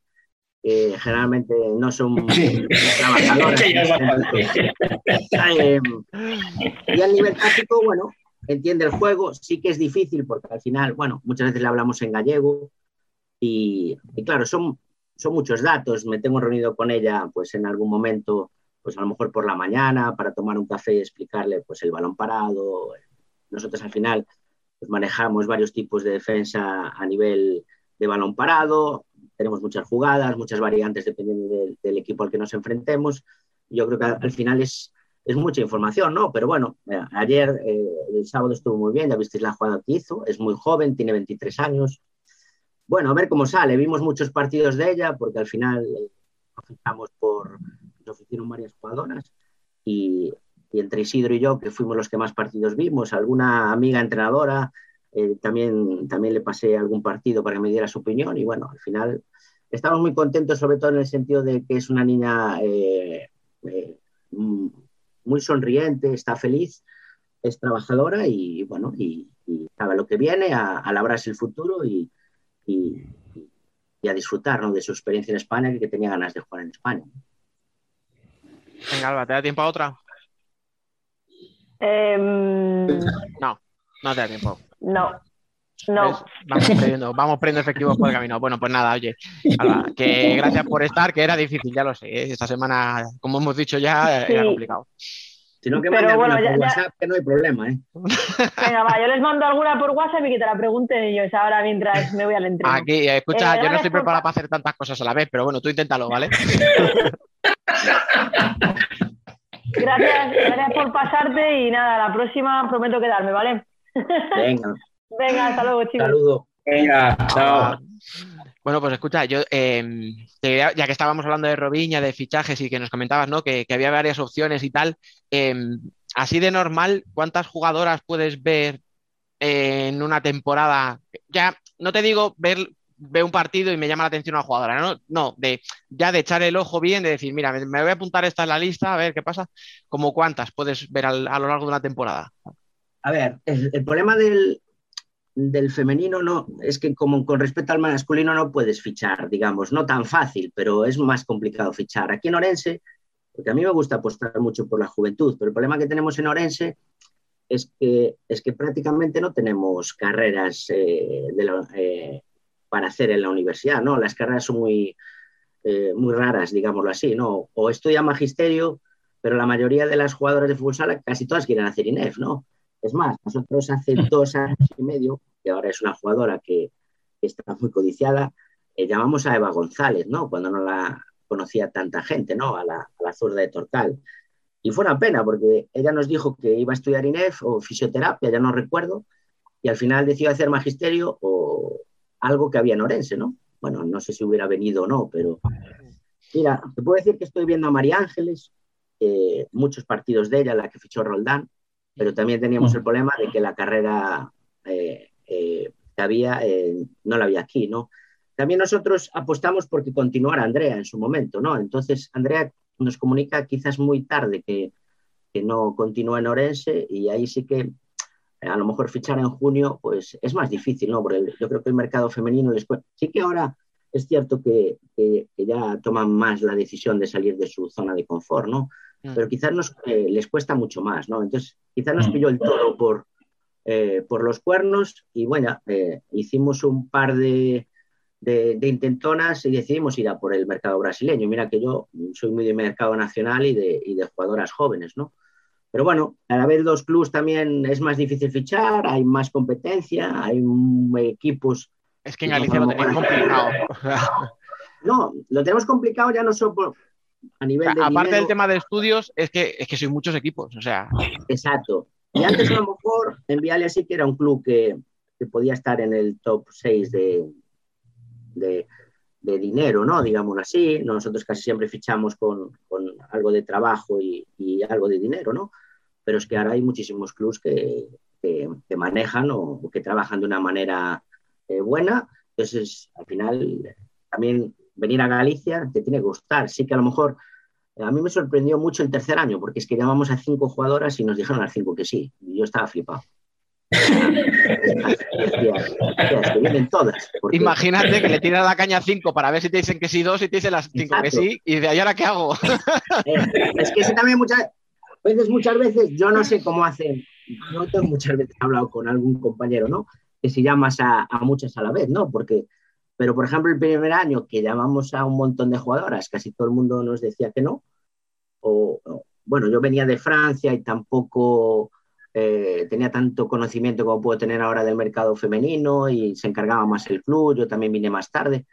Pero, por ejemplo, el segundo año, después de la temporada que hicimos, pues parecía que era fácil fichar. A todo el mundo le encantaba que venir a la Envialia, ¿no? Quizás el, año, el tercer año, el año del COVID, fue más complicado, porque yo creo que eh, la temporada anterior, eh, con el tema del COVID, a la gente sí le, le costó mucho más eh, moverse, ¿no? Sí. Pero bueno, quizás yo manejo, no, eh, al final al ver tantos partidos de tu, de tu categoría, ¿no? Intentas manejar un poco el- la segunda división que, que juegan con tu filial aquí, eh, y ya te digo, y luego el mercado nacional de, de equipos a los que te enfrentas y que veas que tienen posibilidades la gente de moverse o que quiere crecer, ¿no? Pero bueno, es más complicado con fichar en el femenino, ¿no? Eh, que, se te- que se muevan o cambien de equipos, ¿sabes? Es, es- es difícil. Creo que, que ya empiezan a tomar la, eh, eso de salir de su zona de confort, lo creo que yo es bueno, ¿no? Yo siempre digo que a mí el haber ido a entrenar, estuve en Pollo, en Lugo, en, en Francia, en, un par de ciudades, yo creo que eso al final te enriquece, ¿no? Es, es necesario. Al final, si queremos llegar a, a la ansiada profesionalización, ¿no? El- es uno de los pasos primeros que hay que dar. O sea, el entender que, que si tu profesión, lo que pasa que, claro, ¿para cuántas es profesión? Pues al final volvemos a lo de siempre. Pero sí, sí, claro. Sí, pero bueno, cada vez, bueno, ahora ya son obligatorias tener dos licencias, ¿no? Eh, profesionales cada club. Yo creo que mi club no sé si tenemos siete, ocho. Bueno, pues eh, no sé los demás, pero bueno, va creciendo, va mejorando y bueno, y poco a poco yo me acuerdo de mi primera vez en la liga femenina, he mejorado un montón. Hay mejores jugadoras, mejor estructura en los clubs, mejores cuerpos técnicos. Bueno, eso es otro rollo, vamos, digámoslo así. ¿no? Fran, Sí, normal. dale caña, Fran. No, iba a preguntarte, bueno, ya no lo ha comentado él antes, por cómo, va, cómo iba lo de Marta y, y Sara. Porque a, Marta, a Sara sí que la vemos, pero a Marta no. A ver, eh, Marta tiene unos, no, no es un problema grave, pero parece ser que tiene, bueno, no me sale ahora exactamente, eh, cuando dobla la rodilla tiene unas ligaduras o, o tiene unas rozaduras, la van a operar este miércoles, no es nada grave porque le van a limpiar la zona, le van a limpiar la zona y va a estar, no, no va a retrasar su, su recuperación, ¿no? Pero bueno, no me sale ahora el, el- el sustantivo adecuado para, para, la, para el problema que tiene, pero es un problema eso de que cuando dobla la rodilla, pues tiene unas adherencias, es la palabra. Tiene unas adherencias que le molestan y, y, bueno, se las van a quitar el miércoles, estará una semana sin hacer nada, 7-10 días, pero luego no le retrasa la recuperación, ¿no? En principio debería estar en enero, yo soy de los que no, no me gusta forzar a, a ninguna jugadora, creo que deben de, de incorporarse cuando ellas mentalmente también estén preparadas. Y la que sí va muy bien es Sara, no tiene dolor ninguno. eh, es más, esta semana ya se va a empezar a meter en las tareas como comodín. Y, y bueno, eh, en principio va muy bien. Pero, pero, pero sí que, por ejemplo, tanto Isidro como Robert, que son los que llevan la recuperación de ella, eh, no tienen prisa ninguno. En principio tenemos marcada la fecha a lo mejor de después de Navidad, pero cuando ellas estén preparadas. En ese sentido, si quieres ver que Sara va mucho mejor por este tema de la operación, bueno, a ver, vamos a ver cómo quedan lo de las adherencias, pero bueno, por encima la opera Cota, el, el médico de la selección, o sea que, que supongo que no, que no debería ser ningún problema. Mm, Al final es que hablamos de que ahora ya solo, solo tienes dos bajas, claro, pero es que estamos hablando del cerebro y de la goleadora, o sea, que claro. Sí, Yo a no ver, sé cómo lo, más, cómo más lo que del ¿no? cerebro, yo, yo creo que a Marta la consideraría el alma del equipo, ¿no? Sí. Todo corazón, es una jugadora, sobre todo, que compite increíblemente y te, y te da mucho equilibrio defensivo al equipo, ¿no? Para mí es una jugadora muy importante, nos ha costado estar sin ella. Y luego Sara, sobre todo, porque al final eh, hemos cambiado mucho nuestro modelo de juego por culpa de ella, ¿no? Porque al final jugábamos 3-1, yo soy, pues es que vengo de Lugo, pero soy una apasionada del 3-1 y hemos tenido que ahora, intentamos jugar con de 4 el año pasado, en el grupo no cuadró, eh, luego empezamos a jugar más con falso, conseguimos que Laura Uña estuviera más cómoda en la posición, bueno, al final la Sara se le echa de menos, lógicamente, es una de las, eh, de las mejores pivos que hay en España y, y al final le, le da mucho, ¿no? Y, y, más si el sistema de juego que ya no lo tenían conmigo, sino que con Chipi ya también jugaban 3-1, sí. tenían un, teníamos un sistema de ataque posicional pues muy marcado con ella, ¿no? Sí que creo que hay que evolucionar, este año estamos jugando más con falso, ya hemos cambiado y parece que, que no nos va mal, ¿no? Claro, es que cuando venga ella como digo yo, es que cualquier balón que, que le mandas un melón es de las típicas que le mandas un melón y te lo baja, ¿no? Bueno, es una pivo de la vieja guardia que, que te da eh, un modelo de juego muy, muy característico y, hombre, ojalá vuelva pronto. Es más, me acuerdo que, ya solo el, el, partido de Copa de Junta en Orense, que ya estaba Marta lesionada, jugó ella, me acuerdo que apoyó sin Marta, sin Andrea, eh, les, les, les, metiéramos un, un, hiciéramos muy buen partido, ¿no? Ya, ya se notaba, bueno, ya también el respeto que tienen las rivales, ¿no? Eh, bueno, son muchas cosas lo que te dan las dos, pero bueno, a mí, por ejemplo, no, no me gusta hablar de ellas como lesiones, ya están, hasta enero no están. Eh, tenemos claro hay que, que seguir, ¿no? Exacto, es, es lo que nos ha tocado vivir. Estar todo el día hablando de las lesionadas me parece menospreciar al grupo y, y, sí que puedo hablar de que hemos tenido pues a Jenny lesionada, no, o sea, ha tenido la pena de perderse el, el clasificatorio para el pre-europeo, ¿no? Pero es así porque son lesiones, bueno, pues no, no es que sean graves, son menores, se ha perdido un mes de competición, eh, Iria también se perdió un mes de competición, Robillan llegó tarde, bueno, es lo que nos ha tocado vivir, pero creo que hay que hablar sobre eso, hablar sobre Sara y Marta, decir todos los sábados, es que no tengo a Sara y Marta. Es que si la estuviera, claro. Es que ya sabemos que no la tenemos. Ojalá pues, lo antes posible, pero es, es lo que nos ha tocado vivir, ¿no? Bueno, los dos primeros años, siempre lo digo, no tuvimos una lesión y el último año y medio, bueno, pues, bueno, pues, bueno esperemos que volver a la normalidad, ¿no? Pues sí. Pero yo te voy a hacer no, una. La... Ah, bueno, venga, dale, dale. Tira, tira, tira, tira. No, no, no, yo iba a hacer uno, un poquito más genérica, porque ahora que has hablado, no lo del sistema, si el 4-0, si el 3-1, si, si, la jugadora te, te, al final es un tipo de jugadora ¿no? que te exige tal. Así como pregunta genérica, ¿qué es más fácil? ¿Adaptar a una jugadora a una posición a lo mejor distinta a la habitual? ¿O que el entrenador ceda y diga, venga, voy a cambiar mi sistema de juego para adaptarlo? ¿Quién, quién, quién puede ahí en ese tira y afloja? Es que no creo que sea una, un, un, tema de discusión, ¿no, eh, Dani? Hablo de algo genérico, ¿eh? no, no, hablo de la situación sí, sí, sí, tuya completa mira, con Sara, o sea, no, no hablo en general, ¿no? Como, yo, que siempre se habla mucho de ese tema, ¿no? De, es que el jugador tiene que adaptarse al sistema, ¿no? Es el sistema. Yo creo, y, y, te lo voy a decir, yo, yo viendo una charla de Juan lo hace muchos años, que yo soy muy de ir a, a multitud de clinics y de charlas, le escuchaba decir que, que creía que el entrenador que tenía que adaptarse a los jugadores que tenía, ¿no? Entonces, yo creo que al final eh, tú te tienes que adaptar a, a, lo que tienes. En mi primera etapa en, en la Envialia jugábamos de cuatro porque no teníamos pivos dominantes y porque creía que las, las jugadoras eh, estaban más preparadas o el equipo estaba más preparado para jugar de cuatro, pero por, el, el, el eh, por cómo eran eh, las características de las jugadoras, ¿no?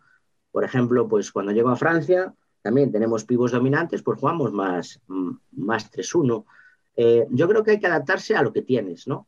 Hombre, yo como entrenador, si puedo, si puedo fichar, pues ficho una pivot porque me gusta más el 3-1. Pero, pero, si tengo que jugar de 4, adaptarme a jugar de 4 porque tenemos jugadoras para jugar de 4 y no tienes pivos dominantes, bueno, pues, pues es lo que hemos intentado hacer. No nos ha funcionado tanto el sistema de 4 y nos ha funcionado más jugar con falso. Bueno, hay momentos que Laura está cómoda en el juego de pivot, pero también está cómoda en el juego con falso el equipo, ¿no? Entonces, bueno, ¿qué pasa? Llevamos muchos años aquí jugando de esa manera, ¿no? No solo yo. Entonces, bueno, pues, al final Sara lleva en el club, no sé si nueve o diez años seguidos, es normal que juegues con pivot. Pero bueno, respondiendo a la pregunta, yo creo que al final debes adaptarte a, a los jugadores que tienes. Si luego porque te dejan fichar o puedes eh, prefieres jugar, eh, fichar jugadores más eh, que, te gusten a ti como entrenador, ¿no? Bueno, pues, pues A tu cojonudo. idea, ¿no? Pero yo, por ejemplo, cuando llegué aquí, prácticamente la plantilla estaba hecha. En, eh, cuando llegué a Toulouse, la plantilla también estaba hecha. Bueno, pues ves y, y creo que hay que adaptarse a lo que tienes, ¿no? Entonces, bueno, pues a veces eh, el equipo exige jugar de cuatro y, y otras veces tienes que jugar 3-1. Si tuviéramos siete, ocho sesiones a lo mejor a la semana, pues a lo mejor podrías intentar variar los dos sistemas, ¿no? Entonces, al final tienes dos entrenamientos muy buenos que son martes y jueves, el lunes ya es más de acondicionamiento, de fuerza, de trabajo físico y más técnico, y el viernes, mm, bueno, ojalá pudiéramos entrenar más fuerte, pero al final es que el sábado tienes partido y como digo yo, los que, los que mandan, que son los preparadores físicos, te dicen, no te pases, morenín, ¿no? Porque yo por mí, a ver, estabas en- exactamente, estabas entrenando hasta las 10 de la noche o, o dos horas y media, si pudieras, ¿no? Pero, pero muchas veces no puedes o no te dejan. Y yo, como de los que tengo, me fío bastante, pues en ese sentido les hago mucho caso. Eso, eso sí que es una dictadura, la de los preparadores físicos. Me cago en la mano. Eso sí.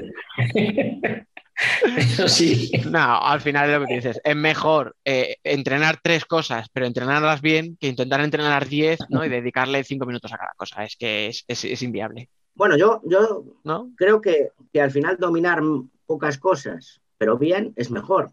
Poco a poco vas a Sí. terminar dominando más. Pero tú al final, a mí lo que me ha dado mi experiencia como entrenador al final es que depende del número de sesiones y de todo lo que puedas hacer, ¿no? Yo he- en Francia he tenido que entrenar a veces hasta dos sesiones a la semana, ¿no? Por, por- la idiosincrasia de los jugadores, por los estudios, por cómo eran. Bueno, por lo menos esas dos sesiones que sean buenas, ¿no? Pero ¿qué puedes hacer en dos sesiones? Tienes que trabajar el 4 para Sí. 3, el 5 para 3 que hablábamos el otro día, pues que no da tiempo a todo, ¿no? Es que... En un mundo de fantasía sería la leche. Pero Claro, tú tienes que priorizar. Eh, puedes meter el balón parado a la defensa en zona individual, es que son muchas cosas, ¿no? Entonces, muchas veces dependes del, del tiempo que tienes, ¿no? Y creo que a todos los entrenadores pues nos gusta. Joder, yo ojalá pudiera hacer 10 sesiones a la semana, ¿no? Pero al final tengo tres. Entonces, bueno, más o menos te tienes que adaptar al final a lo, a lo que hay, ¿no? Claro. Venga, Fran. Sí, te tienes que mover a últimas. palo. Eh, yo te iba a preguntar que qué te parece, cómo estás viendo la liga hasta ahora. Bueno, pues primero muy igualada, ¿no? Eh, sobre todo eh, muy competida. Bueno, se ve, empezar un poco por arriba, ¿no? Se ve que eh, el Atlético de Madrid, pese a las bajas de Leti y Vane, que creo que son importantísimas, pues sigue siendo un rodillo, ¿no? Y, y sigue siendo un equipo que compite muy bien, eh, tiene muy claras sus ideas. Bueno, a mí Andrés me gusta mucho como entrenador y creo que lleva muchos años con el grupo y, y lo están haciendo fantásticamente, ¿no? Burela sí que le está costando más sacar los partidos. eh, eh, y luego, bueno, yo quería felicitar un poco al Corcón, ¿no? Del que todo el mundo dudaba mucho del equipo de Piru. Creo que le benefició el que todo el mundo lo metiera en puestos de descenso y no confiara en, en el bloque que tienen, ¿no? Y mira, creo que está haciendo hasta ahora, hasta la jornada 8, está haciendo una, una gran temporada, ¿no? El resto, pues yo creo que estamos muy igualados, ¿no? Es que creo que, si no me equivoco, del... Bueno, Móstoles empezó muy bien, quizás el tener una plantilla corta le, le perjudica, ¿no? Pero el resto, del quinto al... Bueno, es el... el- hay, hay dos puntos o tres de diferencia, ¿no? No- Es lo que te no iba a decir. ahora- Estáis vosotras quintas con 11. Bueno, pues es que el descenso está con 7, pero el que sigue el descenso es la Universidad de Alicante con 9. Exacto, que ¿no? hay Entonces, 8, bueno, equipos en dos puntos. Exacto. Lo que ves es que la competición es, es, es muy igualada. Eh, sí que me ha sorprendido también un poco el, eh, ¿cómo se llama? Eh, el Marín, ¿no? Que creo que, que ha empezado muy bien. Sobre todo porque tenía un calendario complicado, porque mentalmente yo creo que cuando asciendes es complicado que te toquen los mejores en, en- en el principio, ¿no? En los tres o cuatro Sí, primeros partidos. Mm. Exacto. Y bueno, mira, tiene ya 10 puntos. eh, y quizás, bueno, eh, el resto, pues a lo mejor eh, Majadonda también hizo muy buenas cinco primeras jornadas. A ver cómo continúa ahora. Recuperan a, a Andrea, o esperemos que recuperen a Andrea dentro de poco. Y quizás a lo mejor pues sorprende un poco, ¿no? Que, que Melilla el comienzo, pero bueno, tampoco conozco tanto la plantilla, han hecho muchos fichajes, nuevo entrenador, bueno, tienen que adaptarse, ¿no? Yo creo que al final los equipos sí que a lo mejor en la jornada 10, 12, dentro, bueno, cuando lleguemos a Navidad, sí que a lo mejor se puede ver un poquito, ¿no? Roldán, que no ha empezado muy allá, ¿no? Mm. Sí, parece que le ha costado arrancar un poquillo también. Habiendo, habiendo realizado buenos fichajes, pero bueno, bueno, yo creo que al final en, ha habido también muchos cambios de entrenadores, de entrenadoras, quizás, eh, bueno, al final yo creo que en Navidad veremos un poquito, pero la clasificación un poquito más, no real, pero cada uno donde se va ubicando, pero sobre todo veo mucha igualdad, ¿eh? veo que muchos empates, eh, muchos partidos que se deciden por pequeños detalles y eso es bueno, ¿no? Eso es bueno. Me recuerda a la temporada que llegué yo, ¿no? Que hasta me acuerdo que en la última jornada eh, el descenso, hubo gente, no sé si descendió con 25 puntos, que fue un poco drama, ¿no? El, el amigo Andrés de Guadalcacín, que, la, que descendió el- en el último minuto encajó un gol, ¿no? Y bueno, fue, fue una temporada donde, donde, salvo Palau, que era, a lo mejor le está pasando a Elche, ¿no? Que no ha encarrilado esos primeros puntos. El resto es que te pod- podías perder en casa de cualquiera, ¿no? Y eso es muy bueno para la competición, ¿no? Eso, eso hace que, que sea bonita, que esté igualada y, y- y que, y que, bueno, que todas las semanas estés en tensión, ¿no? Digámoslo así, ¿no? Incluso para los espectadores y para la gente que lo seguís, ¿no? Especialmente, sobre todo especialmente para nosotros. Sí. Yo sé que a ti como entrenador no te hace ninguna gracia que esté todo tan igualado y os gustaría tener victorias fáciles, pero Bueno, joder, nosotros a nos lo pasamos como enanos, Algún partido tranquilo de vez en cuando también nos lo merecemos. aunque sea por salud. Joder, Eso lo hablaba, a ver, con todos mis respetos, hicimos muy buen partido en Torcal, ¿no? Pero uf, llegar a los cinco últimos minutos y el 0-4 decías tú, joder, ya un año o así que no tenías un partido tan... Eh, no, no porque no creo que, que hubiera tanta diferencia, no, pero por haber llegado en ese sentido al- a, a los minutos finales con un marcador holgado que te daba tranquilidad, sobre todo Sí. viniendo de que era tu primera victoria, ¿no? En, en la competición, ¿no? Esa semana. Sí, sí, sí. Además, yo justo antes de ese partido nosotros hablábamos que era el momento de Orense, me acuerdo que decíamos, esta semana tienen que ganar allí en Torcal, porque como no ganes en Málaga, el presión, que te vas a meter, claro, por eso. Aparte, bueno, Torcal, que veíamos vídeos, venía de empatar en pollo. A mí es un equipo que me gusta porque tiene muchísima juventud, ¿no? Me recuerda mucho a, al Envialia de mi, de mi primera etapa, que teníamos muchísimas jugadoras jóvenes, ¿no? Y esa juventud, esa alegría, a veces, lo decía su entrenador, ¿no? A veces te beneficia, pero otras veces te perjudica, ¿no? Porque las Sí. jóvenes, como digo yo, pues tienen que equivocarse. Y, y lo decía él en la entrevista que tenía conmigo, ¿no? Eh, tienen la gran virtud de que es un equipo muy alegre y tal, pero también tienen poca experiencia y al final. Él decía, bueno, pues mis jugadoras a veces se equivocan, ya, pero es que yo lo tenía hablado mucho con, con alguna, bueno, con Carmen el año pasado, que al final decidió apostar por el fútbol, pero con 15 años en un partido que estaba destrozada y le decía, Carmen, eh, yo solo te pido que compitas, ¿no? Pero si al final eh, tú tienes que cometer errores, tienes 15 años, si no cometes errores, Bueno, chicos, oye, que yo sé que por un lado nos tiraríamos aquí hablando una hora más porque estamos muy entretenidos, pero mm, sois gente ocupada, tenéis entrenamientos, ya hemos perdido a Rubén, hemos perdido a Alba, también os tenéis que ir vosotros y ya sí que no me voy a quedar yo solo hablando, con lo cual os voy a despedir. Eh, Morenín, muchas gracias por pasarte por aquí, mucha suerte en lo que queda de temporada y te libras de que te pregunte por el objetivo de, de este año, que lo sepas. nah, no, no tengo problema en contestártelo, ¿eh? ¿Cómo te la he dejado ahí? eh? Mira, creo, creo que al final eh, marcarse objetivos, eh, hay que marcarse objetivos primero realistas, ¿no? Nosotras creo eh, eh, que quizás el grupo de jugadoras fue algo que nos pasó al principio, se marcaron unos objetivos demasiado altos, pero no siendo eh, objetivas con la realidad que tenía el equipo, ¿no? Pues eso, de que teníamos jugadoras lesionadas, Robiña no había llegado, y creo que eso también nos perjudicó, ¿no? Mentalmente, como esa exigencia de tenemos que ganar sí o sí, ¿no?